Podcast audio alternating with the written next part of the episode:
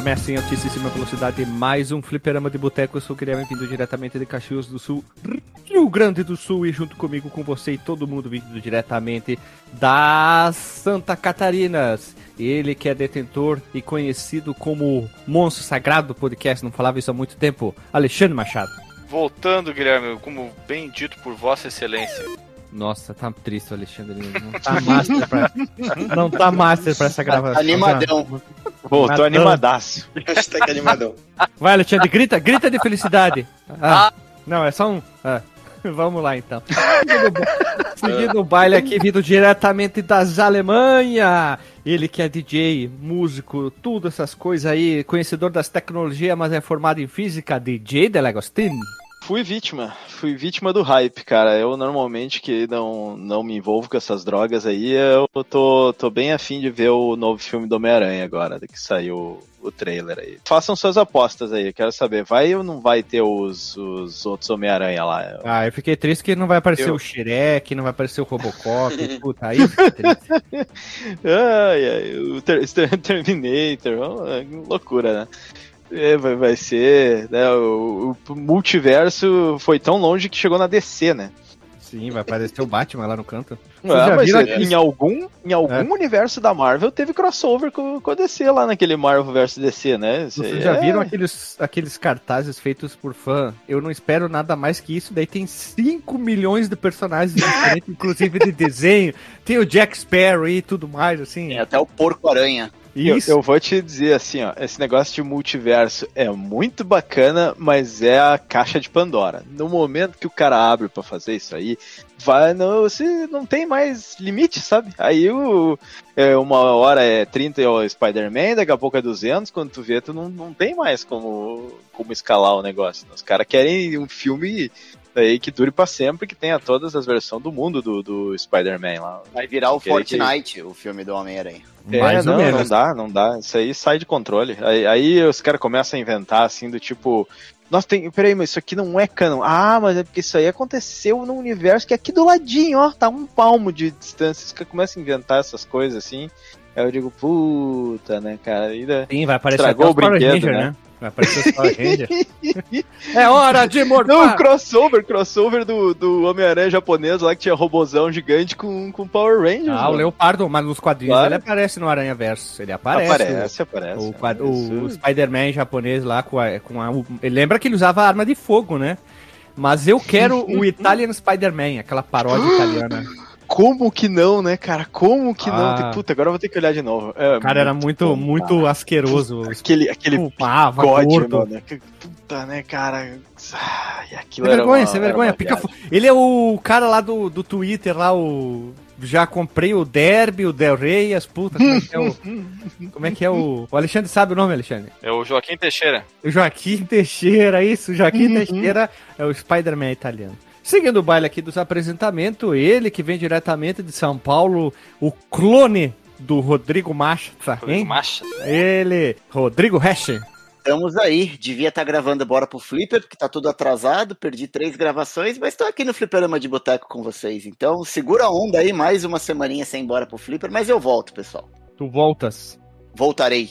Olha só, vai estar mais poderoso. Na próxima ano tu vai correr com a... Qual equipe tu vai correr? A Young da Racing? A equipe Tô do tentando. Alexandre? Não, eu vou fechar com a Aston Martin, porque eu também tô sendo cotado pra ser o novo 007. Então, eu tô fazendo um contrato duplo pro filme e, e pra escuderia. Ô, Hash, eu juro que eu vi, eu juro por tudo que tu falou Auto Martin, de Altinho. Eu juro que eu vi Podia isso. ser, hein? Podia ser, hein? Mas não, é, é Aston Martin. Puta que pariu. Olha só que legal. O nome da equipe é Auto Martin. Automassa. Automassa, olha. e por fim, vindo diretamente do extremo norte do país, ele que é doutor, mestre, educador, educandário, músico, maestro. Não tem o que esse rapaz não faça. O maior liquidinho da podosfera. Só perde pra ele mesmo na Terra 2, doutor Marcos Mello. Opa, é nóis, cara. E eu podia estar matando. Outro podia- triste, outro É. triste. Puta. Calma aí, não, não, eu tô avançando aqui. É porque eu tô meio rouco hoje. Eu podia estar matando, eu podia estar estuprando, eu podia estar roubando, eu podia estar usando drogas, eu podia estar é, me dedicando a algo útil, mas eu tô gravando podcast aqui, cara. É nóis. A senhora quebrou nós no meio de uma maneira. Não tem nada melhor, tô aqui com esses trouxas. É. Não surgiu nem. Não tem um pudim pra comer, um, um lote pra carpir. Tudo que é, É. ruim, umas duas louças pra lavar, mas infelizmente tô aqui pra gravar. Mas né? tô aqui, né, gravando, né? É isso. Que triste. Até ia dar uma ideia de abertura, mas depois dessa vamos pular a vinheta, né? Ficou triste. Quá, quá, quá.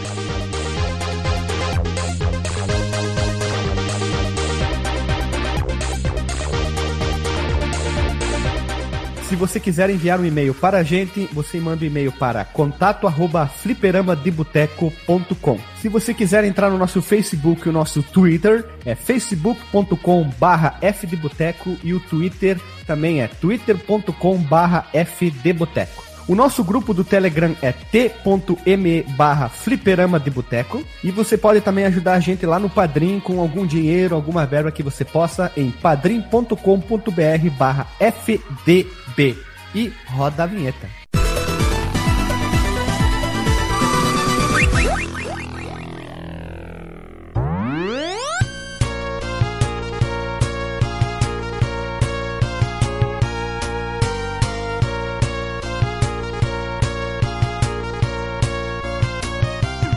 Voltamos da vinheta Povo Amável E Povo Querido. Hoje estamos aqui para gravar mais um dossiê. Olha que bonito, um dossiê, um dossier. E para começar esse dossiê especial do Master System, lembrando que nós já temos um, dois dossiês, na verdade, de consoles, que é o número 17, opa, desculpa, 217, que é o dossiê do Nintendinho. Nós temos também o 87, que é a primeira geração dos games que se passa antes, o 91, que é a segunda geração dos games, o 106, que é a terceira geração dos games, o 170, que é o crash das indústrias dos videogames de 1983, e também nós temos o dossiê Atari 2600. Alexandre, tu que é um cara muito inteligente da- das matemáticas, qual é o número do episódio do Fliperama do Boteco dossiê Atari 2600?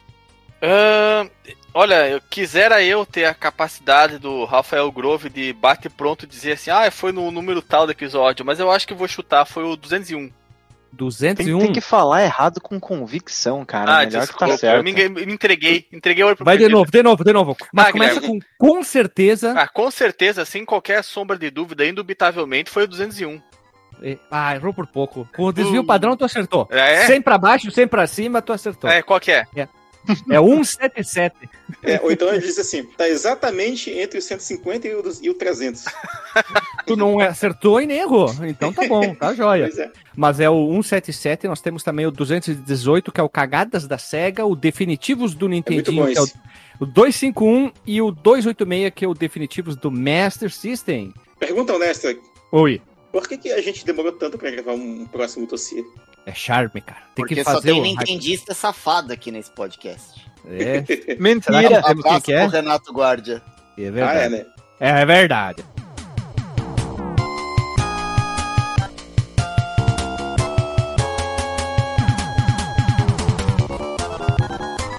Então, gurizada, vamos começar antes de tudo. Como a gente conheceu o console? Eu já contei a minha história. Foi meu primo que tinha o Master System, aquele clássico que era o painel do- das naves interestelares do Star Wars e também do Star Trek. Já falei que eu conheci ali e fiquei apaixonado. Isso lá por 90, 91, alguma coisa assim. Tu, Hash, como é que conheceu o Master System? Eu ganhei um usado de segunda mão, conto até essa história no meu livro lá, mas era um, um amigo meu da rua lá que tinha ganhado o console em algum momento de 89, e ele levou na minha casa pra gente jogar, e ele não tava usando o, o videogame, e ele ofereceu pro meu pai, assim, meio que como que não quer nada, ah, quer comprar? Tá parado lá, e meu pai... Ele tinha até trabalhado naquele fim de semana, tava com uma graninha a mais ali na, na conta da hora extra que ele tinha feito, ele acabou negociando e, e eu acabei ganhando. Foi a primeira versão do, do Master System, aquele com o, ah, o Hang-On, Safari Hunt e o, o jogo do Labirinto, que é o escondido na memória. A primeira versão do Master System da Tectoy no Brasil. Depois tive um outro, um compacto, aquele com o Sonic já na memória, mas muitos anos pra frente. Olha, só. aí, cara. E desde então o Hash é um defensor da hora extra, né? Ah, Cara, é. Enquanto tem hora extra, tem felicidade, pessoal. Enquanto tá trabalhando, tá todo mundo feliz. é isso aí, é isso aí, Rodrigo Massa. Falou tudo. Vamos continuando aqui. tu, Alexandre Machado, quando é que tu ficou sabendo do, do nosso querido Master System? Na revisteria lá em Frederico Westphalen ou na locadora do Gordo? Eu já devo ter falado isso aqui em podcasts, em Priscas Eras, mas não Nossa custa Senhora. eu. Liscas Eras. Friscas, daquele. Ah, Frisques Eras. O, o Whiskas. Whiskas Eras. Liscas Exato, né? Eras. Isso. que eu, eu conheci o Master System somente de nome, porque o meu vizinho lá em São Borja, quando eu passava as férias, ele tinha o Master System e vivia falando do Orelhudo, que era o Alex Kidd. Só que ele nunca, nunca na vida convidou nós, vizinhos de casa ao lado. A gente, brinca... Puta, né? a gente brincava na rua, na casa ali da, da avó, mas ele nunca, nunca nos convidou, nunca na vida, pra jogar o Master Alexandre, é tua System. chance, tua chance pra gritar pro mundo. Chama ele de filho da puta, vai, filho da puta. Ah, você era um egoísta. Egoísta demais. E não, aí, não, não, não, não, não, não, tu tá sendo muito brando, olha Seu bobo. Seu bobão. ele Tem era que um chamar ele de bananão, palavrão, bananão, bananão. Corno, corno, corno. Isso Chama ele é de corno. xingamento de filme dos anos 80, né? Seu panaca. Eu lembro de um filme que o cara xinga o outro de pedaço de anta e dá um tapa na cara. o maluco não é nem uma anta completa. É um pedaço da anta. Ele é tão merda. Não, ele é tão merda e inútil que ele não consegue ser uma anta completa. Seu pedaço tá- tava. é, é, é, engraçado porque a cena era muito engraçada, cara. Tava um. Eram dois casais, estavam jogando cartas, né? E acho que por algum motivo ah, o cara descobriu que o, o marido do outro casal tava passando o salame na esposa dele, ou sei lá, alguma coisa assim. E eu já imaginei o cara chegando perto, pegando uma perna de salame cheia de É tipo palito manja. e esfregando na perna da mulher. Toma, fui passando o salame. Aí o cara levanta assim, se levanta da mesa e fala: Seu pedaço de anta! E pá, dá uma chapuletada na- no pé da orelha do outro. Muito bonito, cara. É uma cena muito bonita. Se tu achar essa cena, Ah, favor, cara. Sessão da tarde, ou cinema em casa, vai saber o que que era. Eram minhas férias lá em São Borja nos anos 90, cara. Isso é impossível de descobrir. Mas era aqueles filmes de. de aquela te- a temática de diversão. A temática era diversão. Não, não me lembro da história direito, mas tinha a ver com os filhos do, desses casais aí que estavam aprontando altas confusões enquanto eles estavam em casa jogando carta. Era uma coisa nesse sentido, assim. Lá, Master System. E aí, então, eu nunca vi uma. Mentira. Pesquisando na minha mente, eu descobri uma única vez que eu fui na casa dele. Não me lembro o motivo, qual foi o, o que deu a, a iluminação a ele de estender a mão para nós, pra gente se divertir eletronicamente. Mas eu lembro que essa foi a única vez na vida que eu vi um Master System. Mas o detalhe, eu não lembro se ele estava ligado. Eu lembro que eu peguei o Ah. controle, vi aquela caixa Puta de que fósforo. triste essa história. Puta É. que pariu, cara. Por isso que ele começou meio down, né?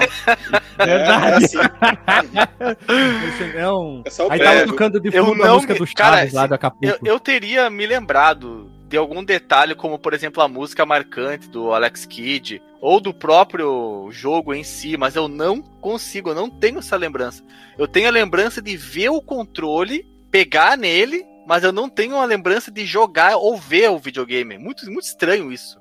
E aí o tempo passou, eu sofri calado e eu só vim a conhecer um Master System de pegar na mão mesmo, de novo pela segunda vez em minha vida, quando eu, estava.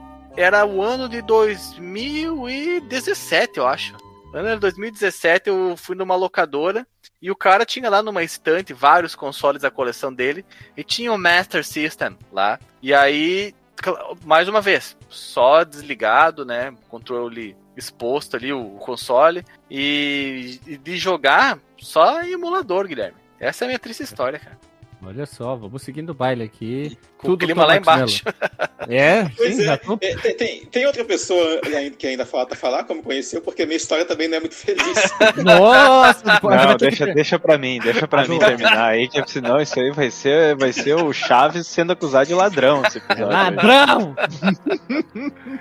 Ah, Eu já mencionei por alto aqui no podcast certa vez que eu conheci né, o Master System que não funcionava, né, e o Mega Drive que não funcionava. As duas histórias eram relativamente similares, assim, porque O- lá na- no final da rua da minha casa tinha uma locadora onde os caras tinham lá o Super NES tal da vida, depois che- chegou o Play, e tinha um quartinho onde guardavam uns, uns, uns entulhos lá, tipo TV que não prestava mais e tal, e aí tinha um, um videogamezinho preto lá. Eu perguntava, ah, o que, que é isso aqui? Aí o, o, o gerente lá, não era nem dono do lugar, ah, esse é o Master System, cara. Daí eu bota aí, liguei pra nós e falei, ah, não funciona não. Eu ficava insistindo pra ele, não, liga aí, pega aí pra eu dar uma olhada e tal. Não, não funciona, cara. Ele nunca pegou nem pra eu dar uma olhada no, no console. Filho da E aí, puta. ó. Xinga, xinga, xinga, doutor. Diz que é um baita um corno, filho da puta. É, pois é, pior que esse filho da mãe tinha o mesmo nome que eu, que chamava Marcos também.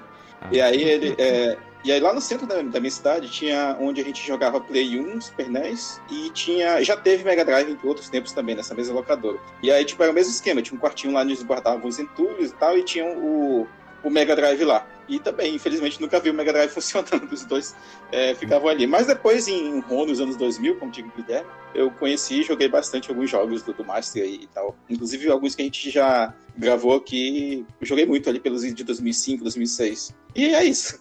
Não tem Aí. desfecho DJ. heróico. DJ, Muito Salva esse eu momento, hein? tu tem que Acho que salvar esse contei. momento, hein? Tá na tua mão, hein? Eu acho que eu já contei essa história, talvez, assim, né? Eu, eu não tinha, assim, muito acesso a essas tecnologias maravilhosas, assim. Porém, eh, tinha um primo, tenho ainda, né? Na verdade.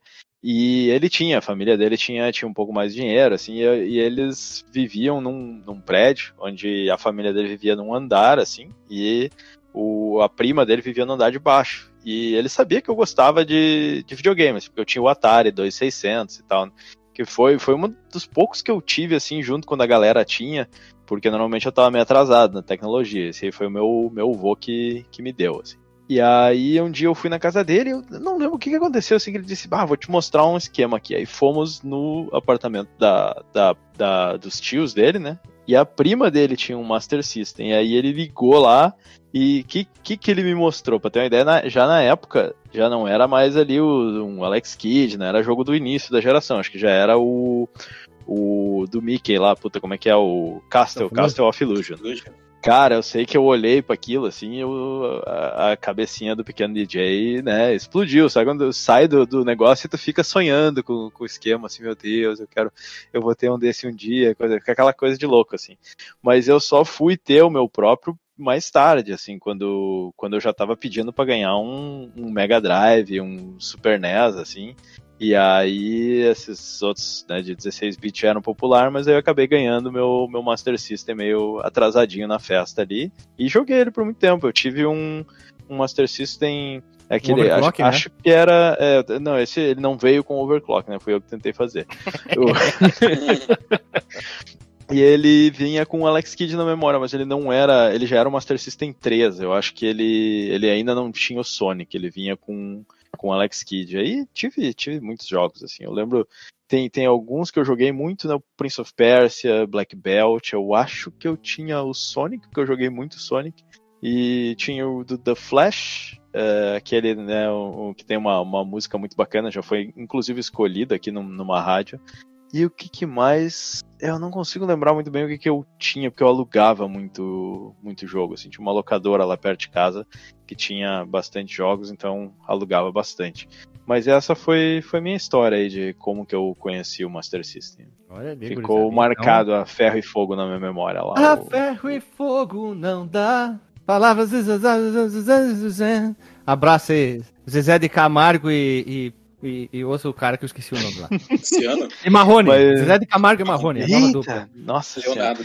Mas acho que eu comecei bem, né? Porque imagina, o meu primeiro contato com o videogame foi com Castle of Illusion, que eu acho que até hoje é um dos melhores jogos aí do console. Começou Master Master, hein? E Na- não da no- geração, né? no mundo dos videogames. Então, gurizada, hoje nós estamos aqui para falar que o Master System, antes de tudo, ele veio pós Crash de 83, né? Ouça o nosso episódio, ficou muito bom, principalmente o momento que é falado sobre o Superavit, que é um- E o, Você- e o Ferris Bueller e a Ferris Carranca, Bueller. a carranca de navio contra o Olha. macaco hidráulico. Eu Por acho que favor. foi o episódio que eu mais ri na minha vida, cara. Eu lembro até hoje que eu tava correndo, eu tava treinando, eu tive que parar.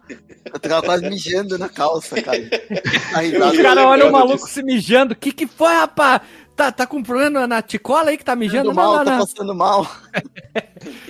Então ouça aquele episódio que ele é muito importante, que ele se passa bem antes, bem antes não, entre aspas, né? Ele se passa antes e explica muito alguma coisa dos videogames, claro, das gerações que a gente falou.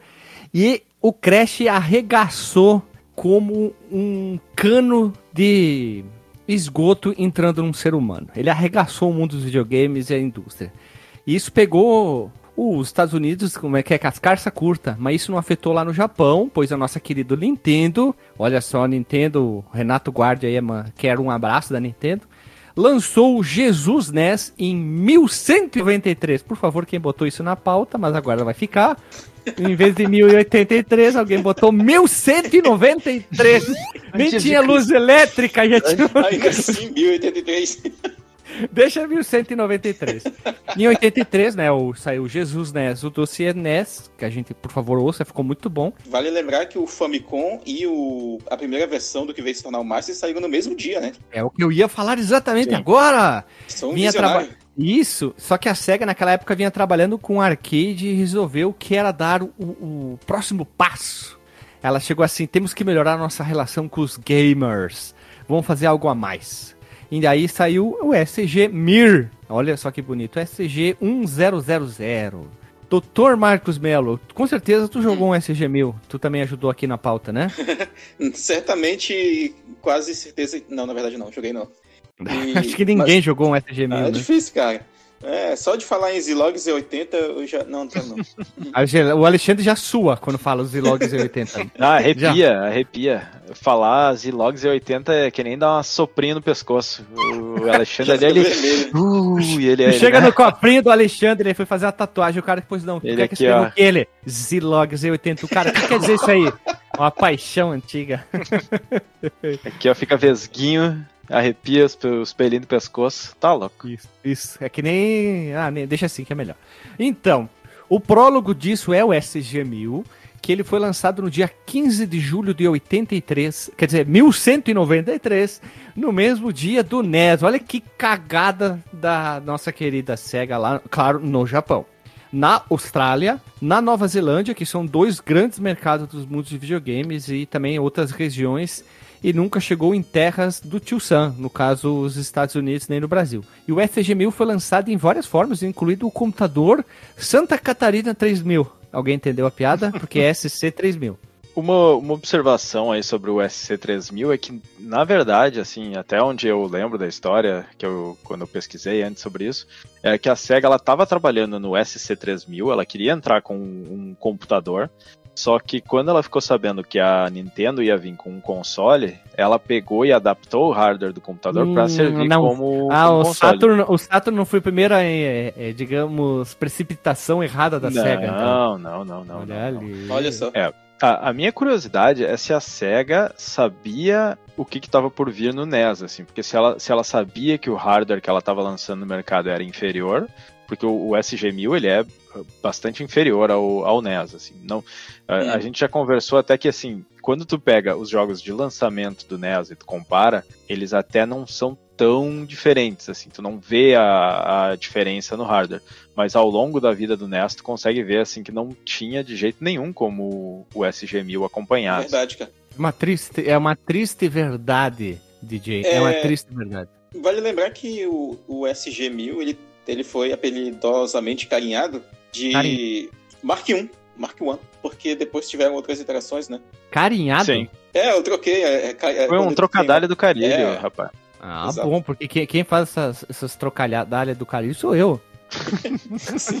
não pode, não. Eu não aceito, Marcos Melo. Eu, eu não aceito. Usurpa... Eu sou um usurpador às vezes, cara. é, é, verdade, né? E no ano seguinte saiu um, um atualizamento do SG-1000 com o nome simples de SG-1002. Você que xinga Final Fantasy X-2, a SEGA já foi pioneira nesse sentido. Podemos ah, dizer sim. assim? Olha ali, que sim, bonito, né? sim. E, e ele, agora ele como se encaminhava, né? Ele se hum. encaminhava já porque ele o, o, hardware era praticamente o mesmo interno. Ele não, não tinha mais capacidade, ele não jogava, não rodava jogos que o SG1000 não rodava. Mas o design dele, se tu comparar ele com o Mark III, que a gente vai falar logo em seguida, ele já tinha um design muito parecido, assim. Tem, é diferente, mas tu vê que é, é o mesmo estilão, assim.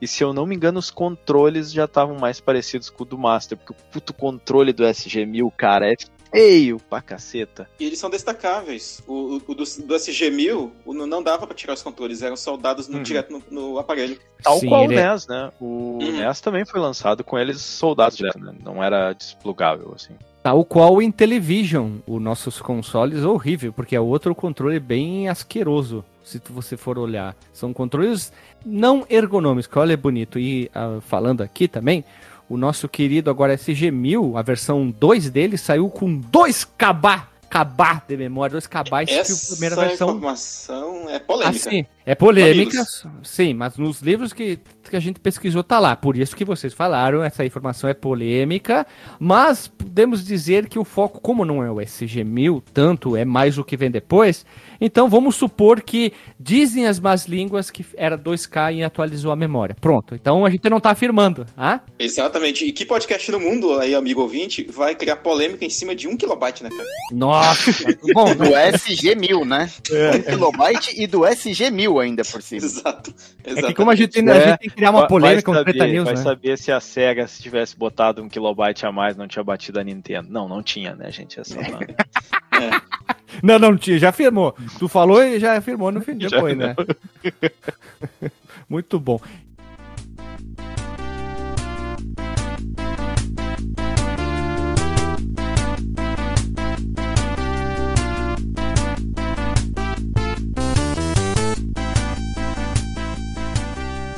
Então, o que, que aconteceu? Uma terceira interação do console, o SEG Mark III, foi lançado em 85. Olha só, 83, 84, 85. E agora com 8 KB de memória RAM e 16 KB de memória de vídeo. Sendo que os dois modelos anteriores tinham 2 KB de memória de vídeo. E É. agora o, o console mostrava 64. Eu inventei um número. peraí. 64? É, eu tava pensando, disse, pera, eu falei um número que não 60 existe. quadros. 64 sprites na tela, que anteriormente ele só conseguia mostrar 32. É, o, Tá o Mark III porra. ele já é o Master System, né? Ele, ele não é, eu- eles chamam de Mark III como se fosse uma continuação do, do SG-1002, mas na verdade é outro console, né? Ele, ele é retrocompatível, mas ele já roda outros jogos, né? Ele é, é uma, não chega a ser só uma interação, ele é, ele é outro console. A, a, a SEGA, pra dar nome de console também, olha, vou falar pra você, tá parecendo a Microsoft. Mas olha, Mark III é bacana, cara. A Sega Mark III e o logozinho dele é bonitinho. Eu acho, eu acho bem bacana. E o design dele é, ele é bem bonito, assim. Eu sempre achei bonitos os consoles da Sega, na verdade. Tirando o SG-1000. O SG-1000, o primeiro, puta que console feio, mano. Ele parece um, um brinquedo muito esquisito, assim. Parece um, um Pense Bem. Ele é super simplão, assim, o design dele. Né? É que eles gostavam do Homem de Ferro. Eles gostavam do Homem de Ferro, as armaduras, Mark 1, Mark 2, Mark 3. É, só que assim, cara, uma, uma dúvida que eu tenho agora, talvez a gente volte a falar disso quando a gente for falar mais de especificações técnicas. O, a CPU dele, do, do Mark III, ainda era um, um processador é, baseado no, no, no Zilog Z80 original ou era o próprio Zilog Z80? Porque eu acho que eu vi que ele tipo, tipo tinha meio megahertz a mais, uma parada assim, sabe? Se não me engano, ele era. Ele talvez rodava um pouco mais rápido, mas ainda era o Zilog Z80. As instruções que ele É. rodava eram as mesmas, né? Eu acho que eu li no, site chamado Sega Retro, que era um chip da NEC que tinha, tipo, aprimorado o que seria, né, os Zilog Z80 e tal. Tipo, baseado na mesma estrutura. Mas enfim. Aqui, aqui diz que o Sega G1000, Gemir, ele tem um processador Zlog Z, Z80A, perdão, rodando Uhum. a 3.58 MHz. A segunda versão é o mesmo processador igual, eles reutilizaram, só atualizaram o plano de memória, carcaça e controles. E já o Segmark 3, ele é o mesmo processador, com o mesmo clock e atualização de memória e memória de vídeo também. E o tamanho Uhum. dos sprites é a. Quer dizer, a quantidade de sprite é a mesma coisa, a resolução é igualmente a mesma coisa. Olha aí, É, o, você. o que. Tem, tem algumas coisas que são, vamos dizer, matadoras aí na questão, né? Dobrou o número de sprites, foi de, de 32 para 64. O número de cores da, da paleta de, de cores, se não me engano, o outro devia ter uma paleta só, acho que ele, ele só tinha 16 cores. né?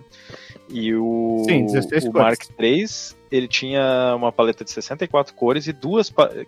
assim, tu podia escolher até 64 cores, mas tinha duas paletas de, de 16. Isso. E cada exatamente sprite. Batizado, carimbado e registrado em cartório. É, e, e a outra feature matadora, vamos dizer, é que ele conseguia fazer scrolling lateral e vertical O por primeiro, hardware, não, né? o primeiro não O conseguia primeiro fazer? não, não. O primeiro, tu tinha lá o background, mas ele não fazia scrolling por hardware. Tu só podia. Ah. Pra tu fazer scrolling, era aquele scrolling que ia de 8 em 8 pixels. Por quê? Porque Uhum. tu simplesmente copiava a tela 8 pixels pro lado, né? Ah, que eram as, ah, a- DJ, os ladrilhos do plano de fundo. DJ, uma pergunta muito importante. O 1 e o 2 não tinha aquele saída FM, né? O 3 já Não. tinha isso, né? O Mark 3. Isso. O, Isso aí. o Mark III, ele podia, tu podia plugar nele o, Sim. esse add-on, que era pra FM, né? Que depois Eu vou a mandar a vai- foto até aí vocês o- aí, é bonitão, parece uma impressora lateral com uma antena, vocês vão olhar ali. É, não, é verdade, é verdade. E uma coisa, eu, olha só, os cartões eu acho muito bonitos, as artes e tudo, eu vi no canal do Isu e procurando na internet. E os, as- os cartuchos do Seg Mark III, por favor, é muito mais bonito que o que saiu do Master System, aquele Master System aqui, aquele quadriculadinho, escrito o nome do jogo. É bonito? É, mas com arte aí já me ganha, né? Aí Ele era é bem de- mais parecido em design, né, os cartuchos, Sim. com o do Nintendinho, que eles tinham Sim, todo sim, aquele. verdade, verdade. é, o cartucho vinha com o desenho do jogo e tudo. Sim, a atualização de controle foi bastante importante, né? Com os cabos fixos. O segundo já tinha aquele, vamos dizer, compartimento na lateral para te botar o controle. Eles Uhum. se desligaram daquele visual tosco do primeiro pro segundo. Foi bem mais atualizado, a carcaça foi atualizada, o segundo e o terceiro são um pouco mais parecidos. E vocês vão reparar que o cabo sai na lateral exatamente igual ao Nintendinho. O que eu acho uma coisa um pouco desconfortável, já pude jogar. E o Mark III, ele tem o conector na frente já, mas já mais parecido com o que a gente tem em videogames que vão seguindo na, né, na Uhum. direção subsequente. E os controles também, né? O controle ele tá praticamente o mesmo do segundo pro terceiro, é pouca coisa que foi atualizado, mas mesmo assim continua o slot para botar o controle, descansar ele ali e não ficar solto. O que eu acho bastante interessante. Ele não fica solto, jogado lá no estante. Sim, o Mark Sim. III é muito, muito igual a. Eu lembro que a minha família tinha na década de 80. Não sei se vocês viram isso, jo- jovens, né? Eu que sou mais jovem aqui.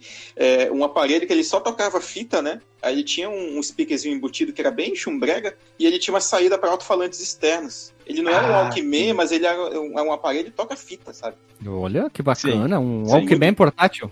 Não, é- ele era bem maior que um Walkman. Era bem maior que um Walkman. Era tamanho de um notebook, assim, um pouquinho maior, talvez, até eu diria. Eu usava É. ele pra carregar os jogos do Supercharger, Marcos, no, no Atari 260. É, é verdade. Olha, eu trouxe uma informação importante, Supercharger tarde do É verdade. 60. Eu acho que a galera usava esses aparelhos pra ligar também naqueles computadores que, que liam é, fita, Uhum. né? Carregavam com fita. Uhum. PSX. A gente, tinha, a gente tinha um desses aí. O toca-fita só, né, claro? Eu, eu acho muito bonito os cartões, eu acho bonito cartões, especialmente do Master, do, do- eu vou chamar Master, mas eu sei que tá errado, tá? Vocês vão entender. E também do PC Engine, que visualzinho bonito aqueles cartões. Eu acho Era bem muito bacaninha bonito. mesmo. Bem, bem, bem empolgante, bem empolgante.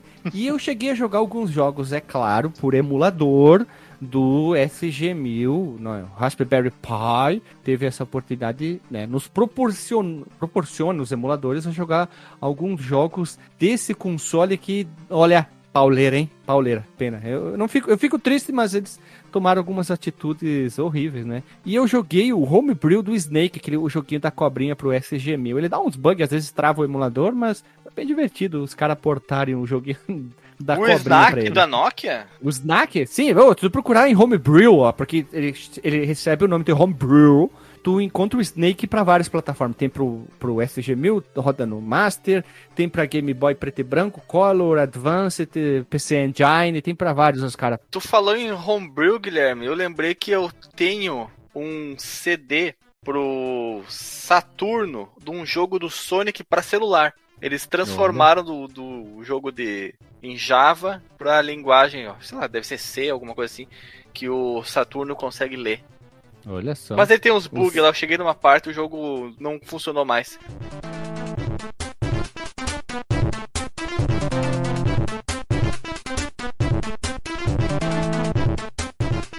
Então, pessoal, vamos seguir aqui pra gente não se perder. Ah, com isso, né? SG1000, SG1002, o Santa Catarina 3000. E aí, o que acontece, né? O Mark 3000, mesmo sendo o mais poderoso que o rival Nintendinho, né? Que ele foi saindo ali, ele não vingou no Japão. Infelizmente não tinha como, né? Pois a Nintendo já tinha dominado tudo, tá dominado, tá tudo dominado. Quero ver geral. Tá dominado. Vamos lá, pô, ninguém cantou comigo?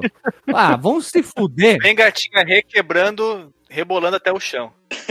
A gente tava se sentindo muito cringe. Cringe. Nós somos cringe, nós vamos criar o Cringe Cast. Só de falar coisa velha. Oh, ai, meu Deus, a gente já fala de coisa velha. Eu, eu, não, pera, só um pouquinho, só fazer um alt tab. A gente já fez tantos aqui antes de começar o capítulo 2. Quantas pessoas devem ouvir aqueles jovens gamers? O Enzo, famoso Enzo ouvindo. Ai, esses caras ficam falando de coisa O antiga. Vocês já viram o comparativo do o, o Raiz e o Nutella? Eles botam um, um cara sem camisa com a funda no pescoço escrito Bira e do lado um cara, um gurizinho todo produzido, óculos escuros de, de moletom escrito Enzo. Aí o cara, se quebra todo, chama a mãe. Ah, sei lá como é que é, corre na rua de pé descalço, tira o bifão do dedo, chama a mãe pra limpar o cu, sabe? Enzo e o Bira, puta. Muito engraçado, né? Com certeza, alguns jo vários jovens devem vir, puta, esses caras ficam falando de jogo antigo, que cringe. Deve existir um Enzo Cast por aí, cara, assim, que seja só pra, pra falar, assim, desses compa- do conflito de gerações. Aí eles são concorrentes do BiraCast, né? Sim. Vamos lá, gurizada. E aí? Ai, a resposta. Ai, vamos lá, vamos lá, vamos lá. Porque eu tô suando que nem um cavalo, cara. Ontem tava um frio, frio do filho da puta aqui, hoje tá triquente. Vamos lá. Do SG Mark III aqui, que serviu como base para o Master System, ele foi criado sob a orientação do Hayao Nakayama. Já mencionamos eles aqui, ele aqui lá no episódio de Cagadas da SEGA. Ele era então presidente da SEGA? Ah, na época chamada SEGA Enterprise Limited. E eles têm um total ah, de jogos na sua biblioteca de 76 em cartucho e 29 no formato Sega My Card, que o Guilherme mencionou aí, que é um cartucho bem interessante. Lembrava até um Pega pouco My Card, olha o nome. Não, Eu Ah. não sabia, eu achava que era só cartão. Sega Card, né? Cartãozinho da Sega. É. Cartãozinho. Pois não, seu Toshiro, me vende dois cartãozinhos do, do Sega. Do Sega. Mas Do esse é o Sega. número de jogos do SC3000 e do SG1000, Ah, né? sim, verdade, O Mark verdade. III ele tinha uma biblioteca bem maior. né? Sim, sim, verdade, verdade. O Mark III não entra nessa Sim. conta aí. Bonito, hein? Eles são bonitos esses cartões. Gostaria. E pena que nós aqui no Brasil, não- se a gente quiser comprar isso aí, a gente vai pagar tipo meio rim, um- uma orelha, sei lá, o nariz pra comprar essas coisas. É uma pena não poder ter isso. Sim, sim. E pra quem tiver a versão japonesa do Master System, esses jogos eles são compatíveis com, com o console. Sim, E claro, sim, né, verdade. com o Mark III original. Sim, eles já aproveitaram aqui nos Estados Unidos a entrada de cartão pra fazer a entrada do óculos 3D. Um erro! Malditos canalhas que fizeram isso aí, ó. Tem que chamar esses caras de canalha. Vamos seguir o baile aqui. E aí o console Seg Mark III foi projetado pela mesma equipe do anterior, nosso querido Masami Ishikiwawa, que trabalhou no segundo console também e posteriormente liderou o desenvolvimento do Sega Genesis. Já que o Alexandre falou Evangelion, aqui é Sega Genesis. Evangelion. Que de acordo com os desenvolvedores da RD de hardware de consoles Hideki Sato, nome fácil, tive dificuldade para ler, o console foi projetado graças a limitações do chip gráfico, o TMS 9918 do SG-1000 e SG-1002, que não tinha o poder para os tipos de jogos que a SEGA queria fazer. Lembrando que a SEGA trabalhava muito com os arcades. Olha que bonito, os arcades. Aqui vale dizer uma coisa, né? A, a SEGA ela foi para tentar competir com a Nintendo, só Hum. que a Nintendo ela investiu mais no desenvolvimento do NES, até porque ela projetou já de cara o chip gráfico. Ela não foi e pegou um chip gráfico que já existia no mercado. A SEGA DJ, não. DJ, DJ, tu perdeu a piada. A SEGA não viu direito SEGA- o mercado. A Puta SEGA não teve visão. É, exatamente. Piada de tiozão. É igual a piada do pavê pra comer, né? Ah, exatamente. sim. Ah, e assim como tem um Enzo Cash, deve ter também um Pavê Cash, né, cara? Ah, já vamos criar aqui, ó. Pessoas que estão ouvindo o Fliperama. Eu acho que tu não tá entendendo. O nosso podcast ele já é o Ele já Pavê é, né? Não, não. Você É. quer criar o seu podcast e ficar abaixo do guarda-chuva do Fliperama de Boteco, dentro desse portal de loucura, esse manicômio de podcast, você quer criar o EnzoCast, o CringeCast e o PavêCast, juntar seus Oh. amigos, gravar e postar, entre em contato com a gente e vamos fazer uma parceria jóia. Seguindo o baile aqui. Joia. Antes, Guilherme, tem, tem uma curiosidade também que va- vale muito a pena anexar a curiosidade do DJ aí, que é o próprio significado de SG, né? Que a gente não mencionou até agora, que significa Sega Games. Olha. Sério? É, eu, eu suponho que o SC do 3000 seja Sega Computer. Sega Computer, né? Eu suponho Computer também. Boys and Girls. Tinha que ser. Que pariu, roubando minha piada! BG, né? Pois ah, eu é. que falei esses dias pra minha mulher, Computers, Boys and Girls, ela ficou com aquela cara de. Hã? Que, que, É. que merda é Aquela Ela cara do deu só aquela Pikachu, né? dobra- Ela deu uma, deu uma dobradinha pro lado da cabeça assim, tipo, oi? esse? O que, que tá acontecendo? E ainda sobre siglas, né? O Guilherme falou, o DJ acho que falou do R&D, que significa Research and Development, pesquisa e desenvolvimento. Olha que bonito, hein? Que pessoa humana. O nosso podcast, ele é cheio de nota de rodapé. Só que aqui é. Como é que pode ser nota de rodapé? Insert de rodapé? É, nota de áudio, de rodapé de áudio? Alguma coisa assim.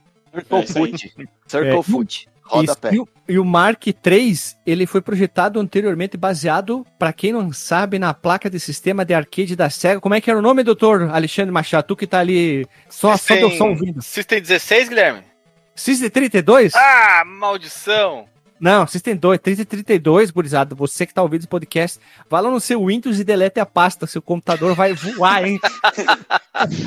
Mas vai com Shift Del, sem, Isso. sem medo de ser feliz.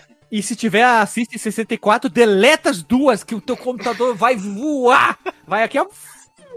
Em modo administrador, né? Que é, pra, que é pra ele voar mais ainda. É, estão escondendo, olha, ouvintes, estão escondendo isso de você. É o sistema que está te enganando. Aquela, aquela mensagem que aparece do sistema, tem certeza que quer ver essa pasta? E aquela segunda mensagem, tem certeza que quer apagar esses arquivos? É porque eles estão escondendo a verdade de você. Você Isso tem é um- certeza que você tem certeza? Vai aparecer três. Tem certeza, tem certeza de novo. É, Cupincha. Aí os cupincha. Vamos isso lá. aí. E aí a indústria japonesa, meus amigos, já tinha sido completamente o quê? Tá dominado. Tá tudo dominado pela Nintendo Tu, tu, e as... Agora eu fui junto. É, obrigado, obrigado, DJ. Por isso que tu é o quê? O DJ. A SEGA apostou o quê? Tudo no mercado dos americanos. Pegou e disse assim: aposto tudo. Que nem no Poké. E aí rebatizou Poké? o Sega Então rebatizou o Sega Mark 3003 para um novo nome, né? Que seria o Master System e semelhante à reformulação do Famicom que aconteceu da Nintendo, saindo o nome de Famicom para Nintendo Entertainment System nos Estados Unidos, o nome foi escolhido pelos funcionários da Sega of America, jogando dardos contra um quadro branco com nomes sugeridos. Meu Tem gente que diz que isso aqui é mentira, tem gente que diz que é verdade, mas como nós somos polêmicos, mamilos, nós vamos supostamente afirmar que sim, porque se torna a história muito mais divertida Muito mais e melhor, melhor, né? do que dizer. Muito mais melhor dizer que um cara disse, não, eu quero o nome Master System, aí perde a graça, né?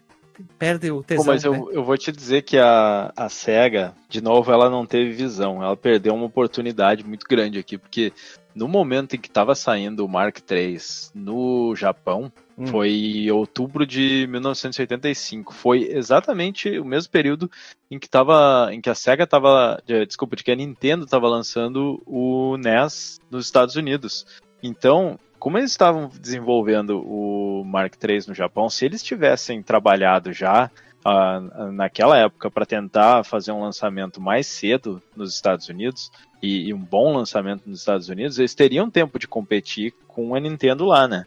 Claro, a Nintendo já viria com muito jogo, já viria com muito mais jogo, mas eles teriam talvez, né?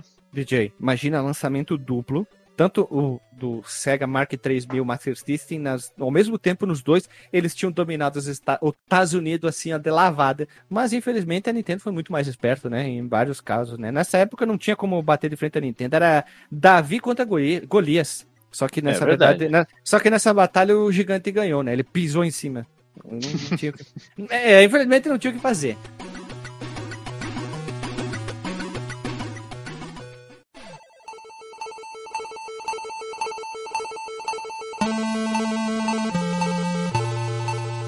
Lembrando, meus amigos, que havia planos de lançar um console mais barato nos Estados Unidos, tá? Que se chamaria C pelo nome de Base System. E o presidente da SEGA, o Isao Okawa, que nomes ruins, eu tenho dificuldade de falar esses nomes aqui, apro pro- aprovou o nome após ser informado de que era uma referência à natureza competitiva tanto da indústria de videogames quanto das artes marciais, hum, nas quais apenas um bom competidor pode ser o mestre. Isso do, do Master System, tá? É meio bizonho, né? O cara Eles tentar. que justificar o nome, porque se Sim. você for. Master System não é um nome bom, por isso que eu até acredito nesse lance da teoria dos dardos lá. Porque se você for traduzir, cara, pro, pro português, por exemplo, cara, sistema mestre, puta, é um nome ruim pra cacete, cara. Afasta as pessoas, né? Ah, mas pros que anos dar uma 80, explicação, né? é- é- ele, ele soa oitentista e, e, assim, representativo da cultura daquele período, né, cara? Master System, tu imagina aquelas grades, aqueles Gurizada. filmes anos 80, sim, sabe? Imagina assim, tá, escolhendo o nome é Master System. Oh, o seu Isao lá tá pedindo por que, que o nome é Master System. É porque justificar essa merda. Uma É. semana de reunião pra tentar achar uma explicação, enquanto eles demoraram 30 segundos pra escolher o nome, né? Uma semana pra escolher, né? Não duvido que tenha sido isso, né? Porque tem que ser uma, tipo, um, um argumento muito bom. Assim, Um não, malabarismo dialético. Olha só. Pera aí, Ah, pera, só um X2, pouquinho. anota, pera, anota, pera, anota, só um pouquinho, só um pouquinho, só um pouquinho, gurizada. Puta que pariu. O Marcos Melo tirou a luva de pelica dele e bateu na gente. É, eu fiz isso antes do Alexandre. É, o Alexandre ia vir com um termo assim também técnico, esperto, inteligente, ia me fazer eu sentir mais burro ainda. Eu ia ter que procurar no Google. Então, o design também foi repensado. Eles saíram daquele visual branco dos três Segas SG 1, 2 e 3000. E aí eles adotaram um visual totalmente diferente para agradar o que? O gosto dos americanos. Os japoneses foram espertos, porque olha só, eles querem que agradem a cultura deles, quando tu vá para lá, o teu produto vá para lá, que nem a Microsoft fez uma propaganda do- dos novos consoles para o japonês voltado para o público dele, lá com, com o presidente lá, esqueci o nome dele, o cara lá, o Sam, como é que é o nome dele? O, o Phil Spencer, é, parado, se movimentando pouco, falando da forma com que os japoneses querem, então os japoneses Uhum. vão agradar os americanos, ok, show de bola, isso até é interessante. E aí eles adaptaram todo o visual, mudou totalmente a cara, não tem nada, que nem o Nintendinho, né? Um não parece o outro. E a embalagem, a embalagem, a caixa norte-americana era branca para tentar diferenciar da embalagem do Nintendo, que era preta. E o design de grade foi inspirado em produtos da Apple. Mas a Apple, eu não lembro de ter, eu nunca vi, uma, na verdade, uma, uma caixa eh, dos produtos da Apple. Tu, Alexandre, que trabalhou em revenda da Apple, era quadriculadinho assim, os produtos da Ah, Apple? mas isso a gente tá falando dos anos eh, 80, né, gente? 80, né? É, Guilherme, eu trabalhei de 2001 até 2004, acredito, numa revenda Apple. E as caixas eram, acredito que. Quanto acredito nessa frase? Eram parecidas com as de hoje, com a foto do, Acredito. a foto do acredito. produto, a caixa toda branca, bem minimalista, clean, Klein, azul Klein. Klein, Azul Klein. E era isso, Guilherme. Curizada, curizada. Diga. A, a Apple revolucionou até nas caixas. Vai se fuder, né, cara? Porque tu pega a caixa do, do Atari, é uma bagunça, né? É um carnaval, é o samba do crioulo todo. Aí tu pega um produto, sei lá, o MacBook Air, só tem pá, o, o, coisa, o notebook de lado, não é nem de frente, é de lado, só aquele, aquela ripinha. É tão bom aquele pessoal que tem toque, né? Eu não acho que isso aqui seja uma revolução, Guilherme. Eu acho que só seja pra um mim é. estilo. É Não, mim, mas é. olha, eu, eu, eu tive uma vez uma palestra da Apple e os caras até. O cara que tava dando a palestra tava falando da marca, da importância da marca, é, tornar a marca desejável, enfim. E o cara falou que até o, o tempo. Não sei se vocês já tiveram a oportunidade de abrir uma caixa de iPhone, mas você não consegue tirar a tampa de uma vez só. Você puxa, ela vai escorregando a caixa. Tchucu, assim, tchucu, tchucu. Ela fica tipo Isso. aquele memezinho dos caras rebolando. Ela vem. Isso, isso. O cara falou assim, ó, pra você abrir a caixa do iPhone, você leva X segundos, ele falou lá o tempo, e isso não é ao, ao acaso, entendeu? Tipo, Claro, os caras é pensam até nisso, né? Tipo, o tempo que o cara demora pra abrir Sabe a embalagem. O que é esse enfim. tempo aí, Hash? É o tempo Não. do rufar dos tambores. Pode ser, pode ser. Cara, você tá, cri- você tá criando uma expectativa ali pro, pro usuário, né, cara? Mas é... Os caras já pensaram na edição de um vídeo de unboxing, né? O tá rufando os tambores aí, o cara tá abrindo. Que rufem os tambores. É, eu vou abrir um parênteses. Os produtos da Apple têm as caixas mais bonitas. A Google vem copiando muito parecido isso.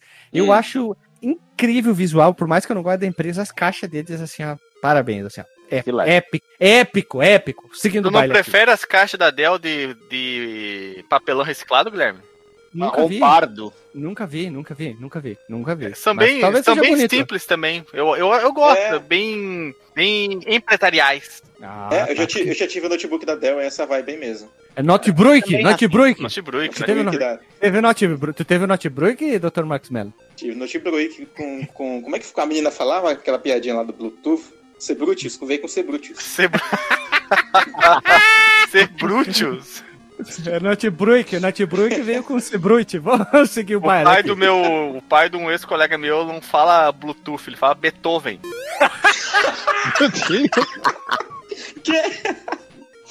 Essa porra é minha, eu comprei, eu paguei, eu chamo do jeito que eu quiser.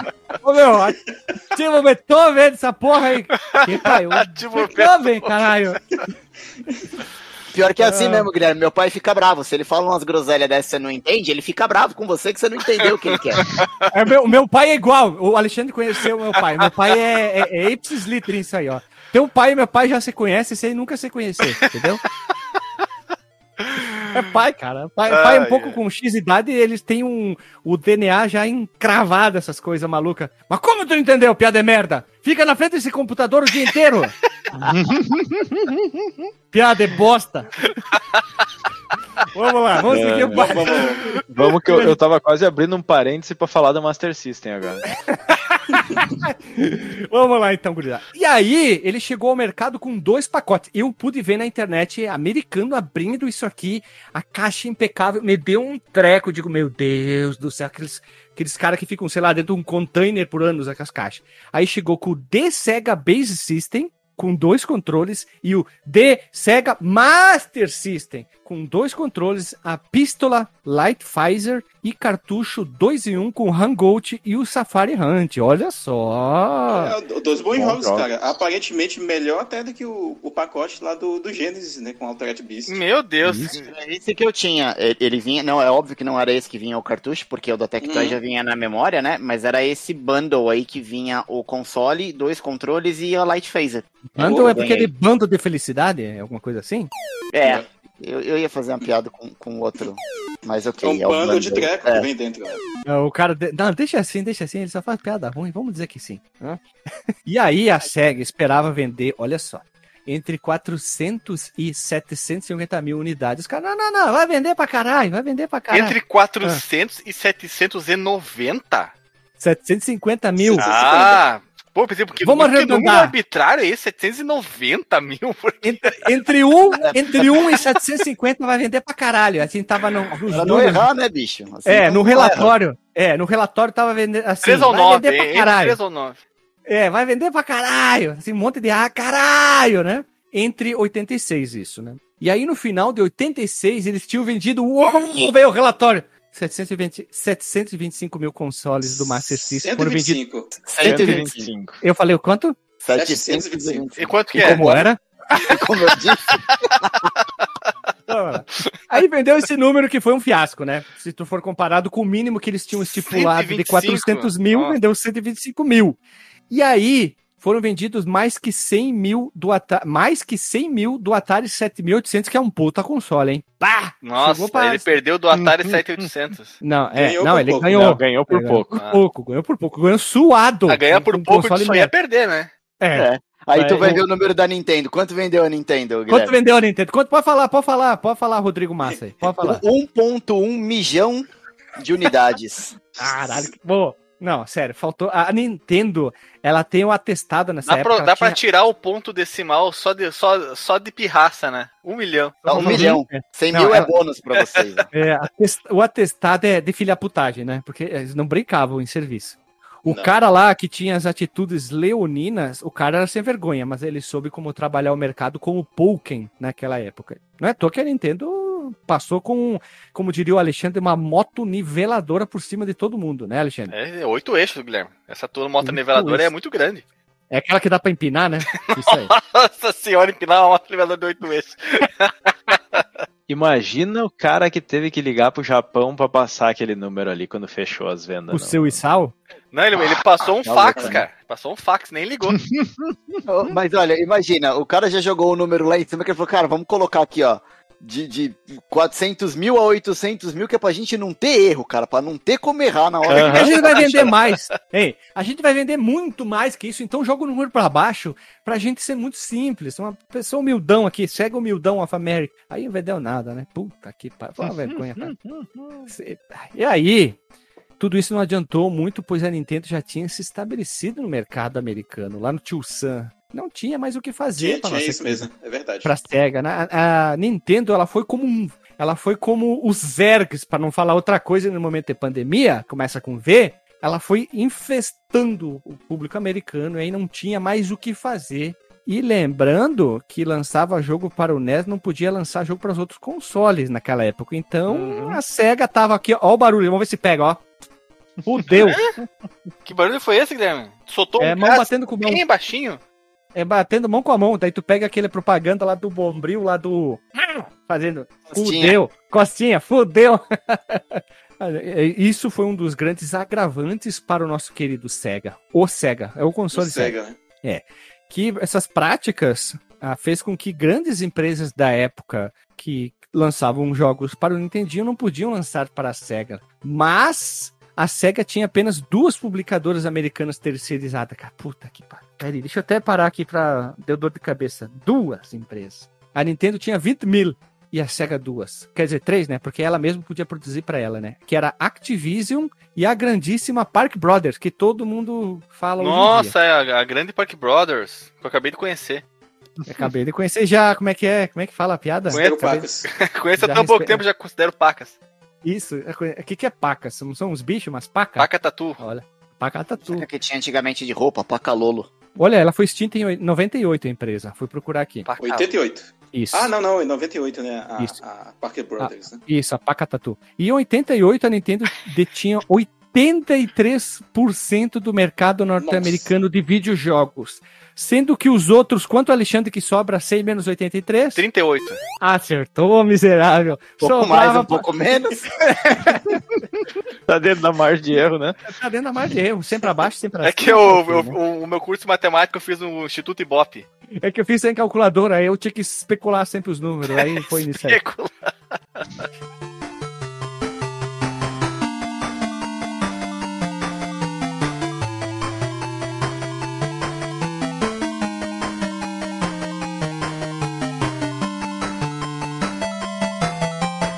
E aí, meus amigos, a SEGA afirmava que o Master System foi o primeiro console onde os gráficos na caixa faziam jus aos gráficos do jogo. É, essa frase que eu tive que fazer uma voz é a frase do clássico do mal perdedor.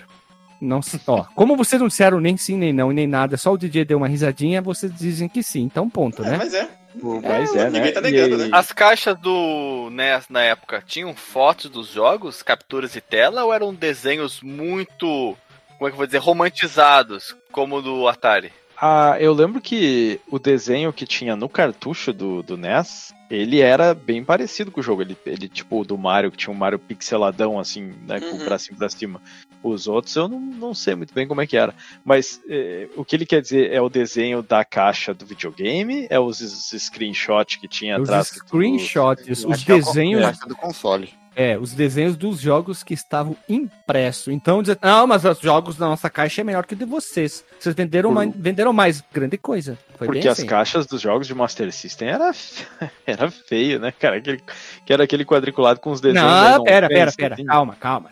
Isso aí não, não influi, né? Eles estão falando da caixa do videogame em si. Claro, Ah, que, tá. isso, claro que também é isso aí. Apesar que algumas, alguns jogos ah, do Nintendinho nos Estados Unidos, a capa ajudava o pessoal não querer jogar, né? Tá aí o Mega Man cracudo, né? E o Bomberman, que, que parece que ele tá jogando futebol com a mão e uma bomba! É uma puta de uma bomba comprida na mão dele. Então, é, é isso aí. Fica, fica a dica aí.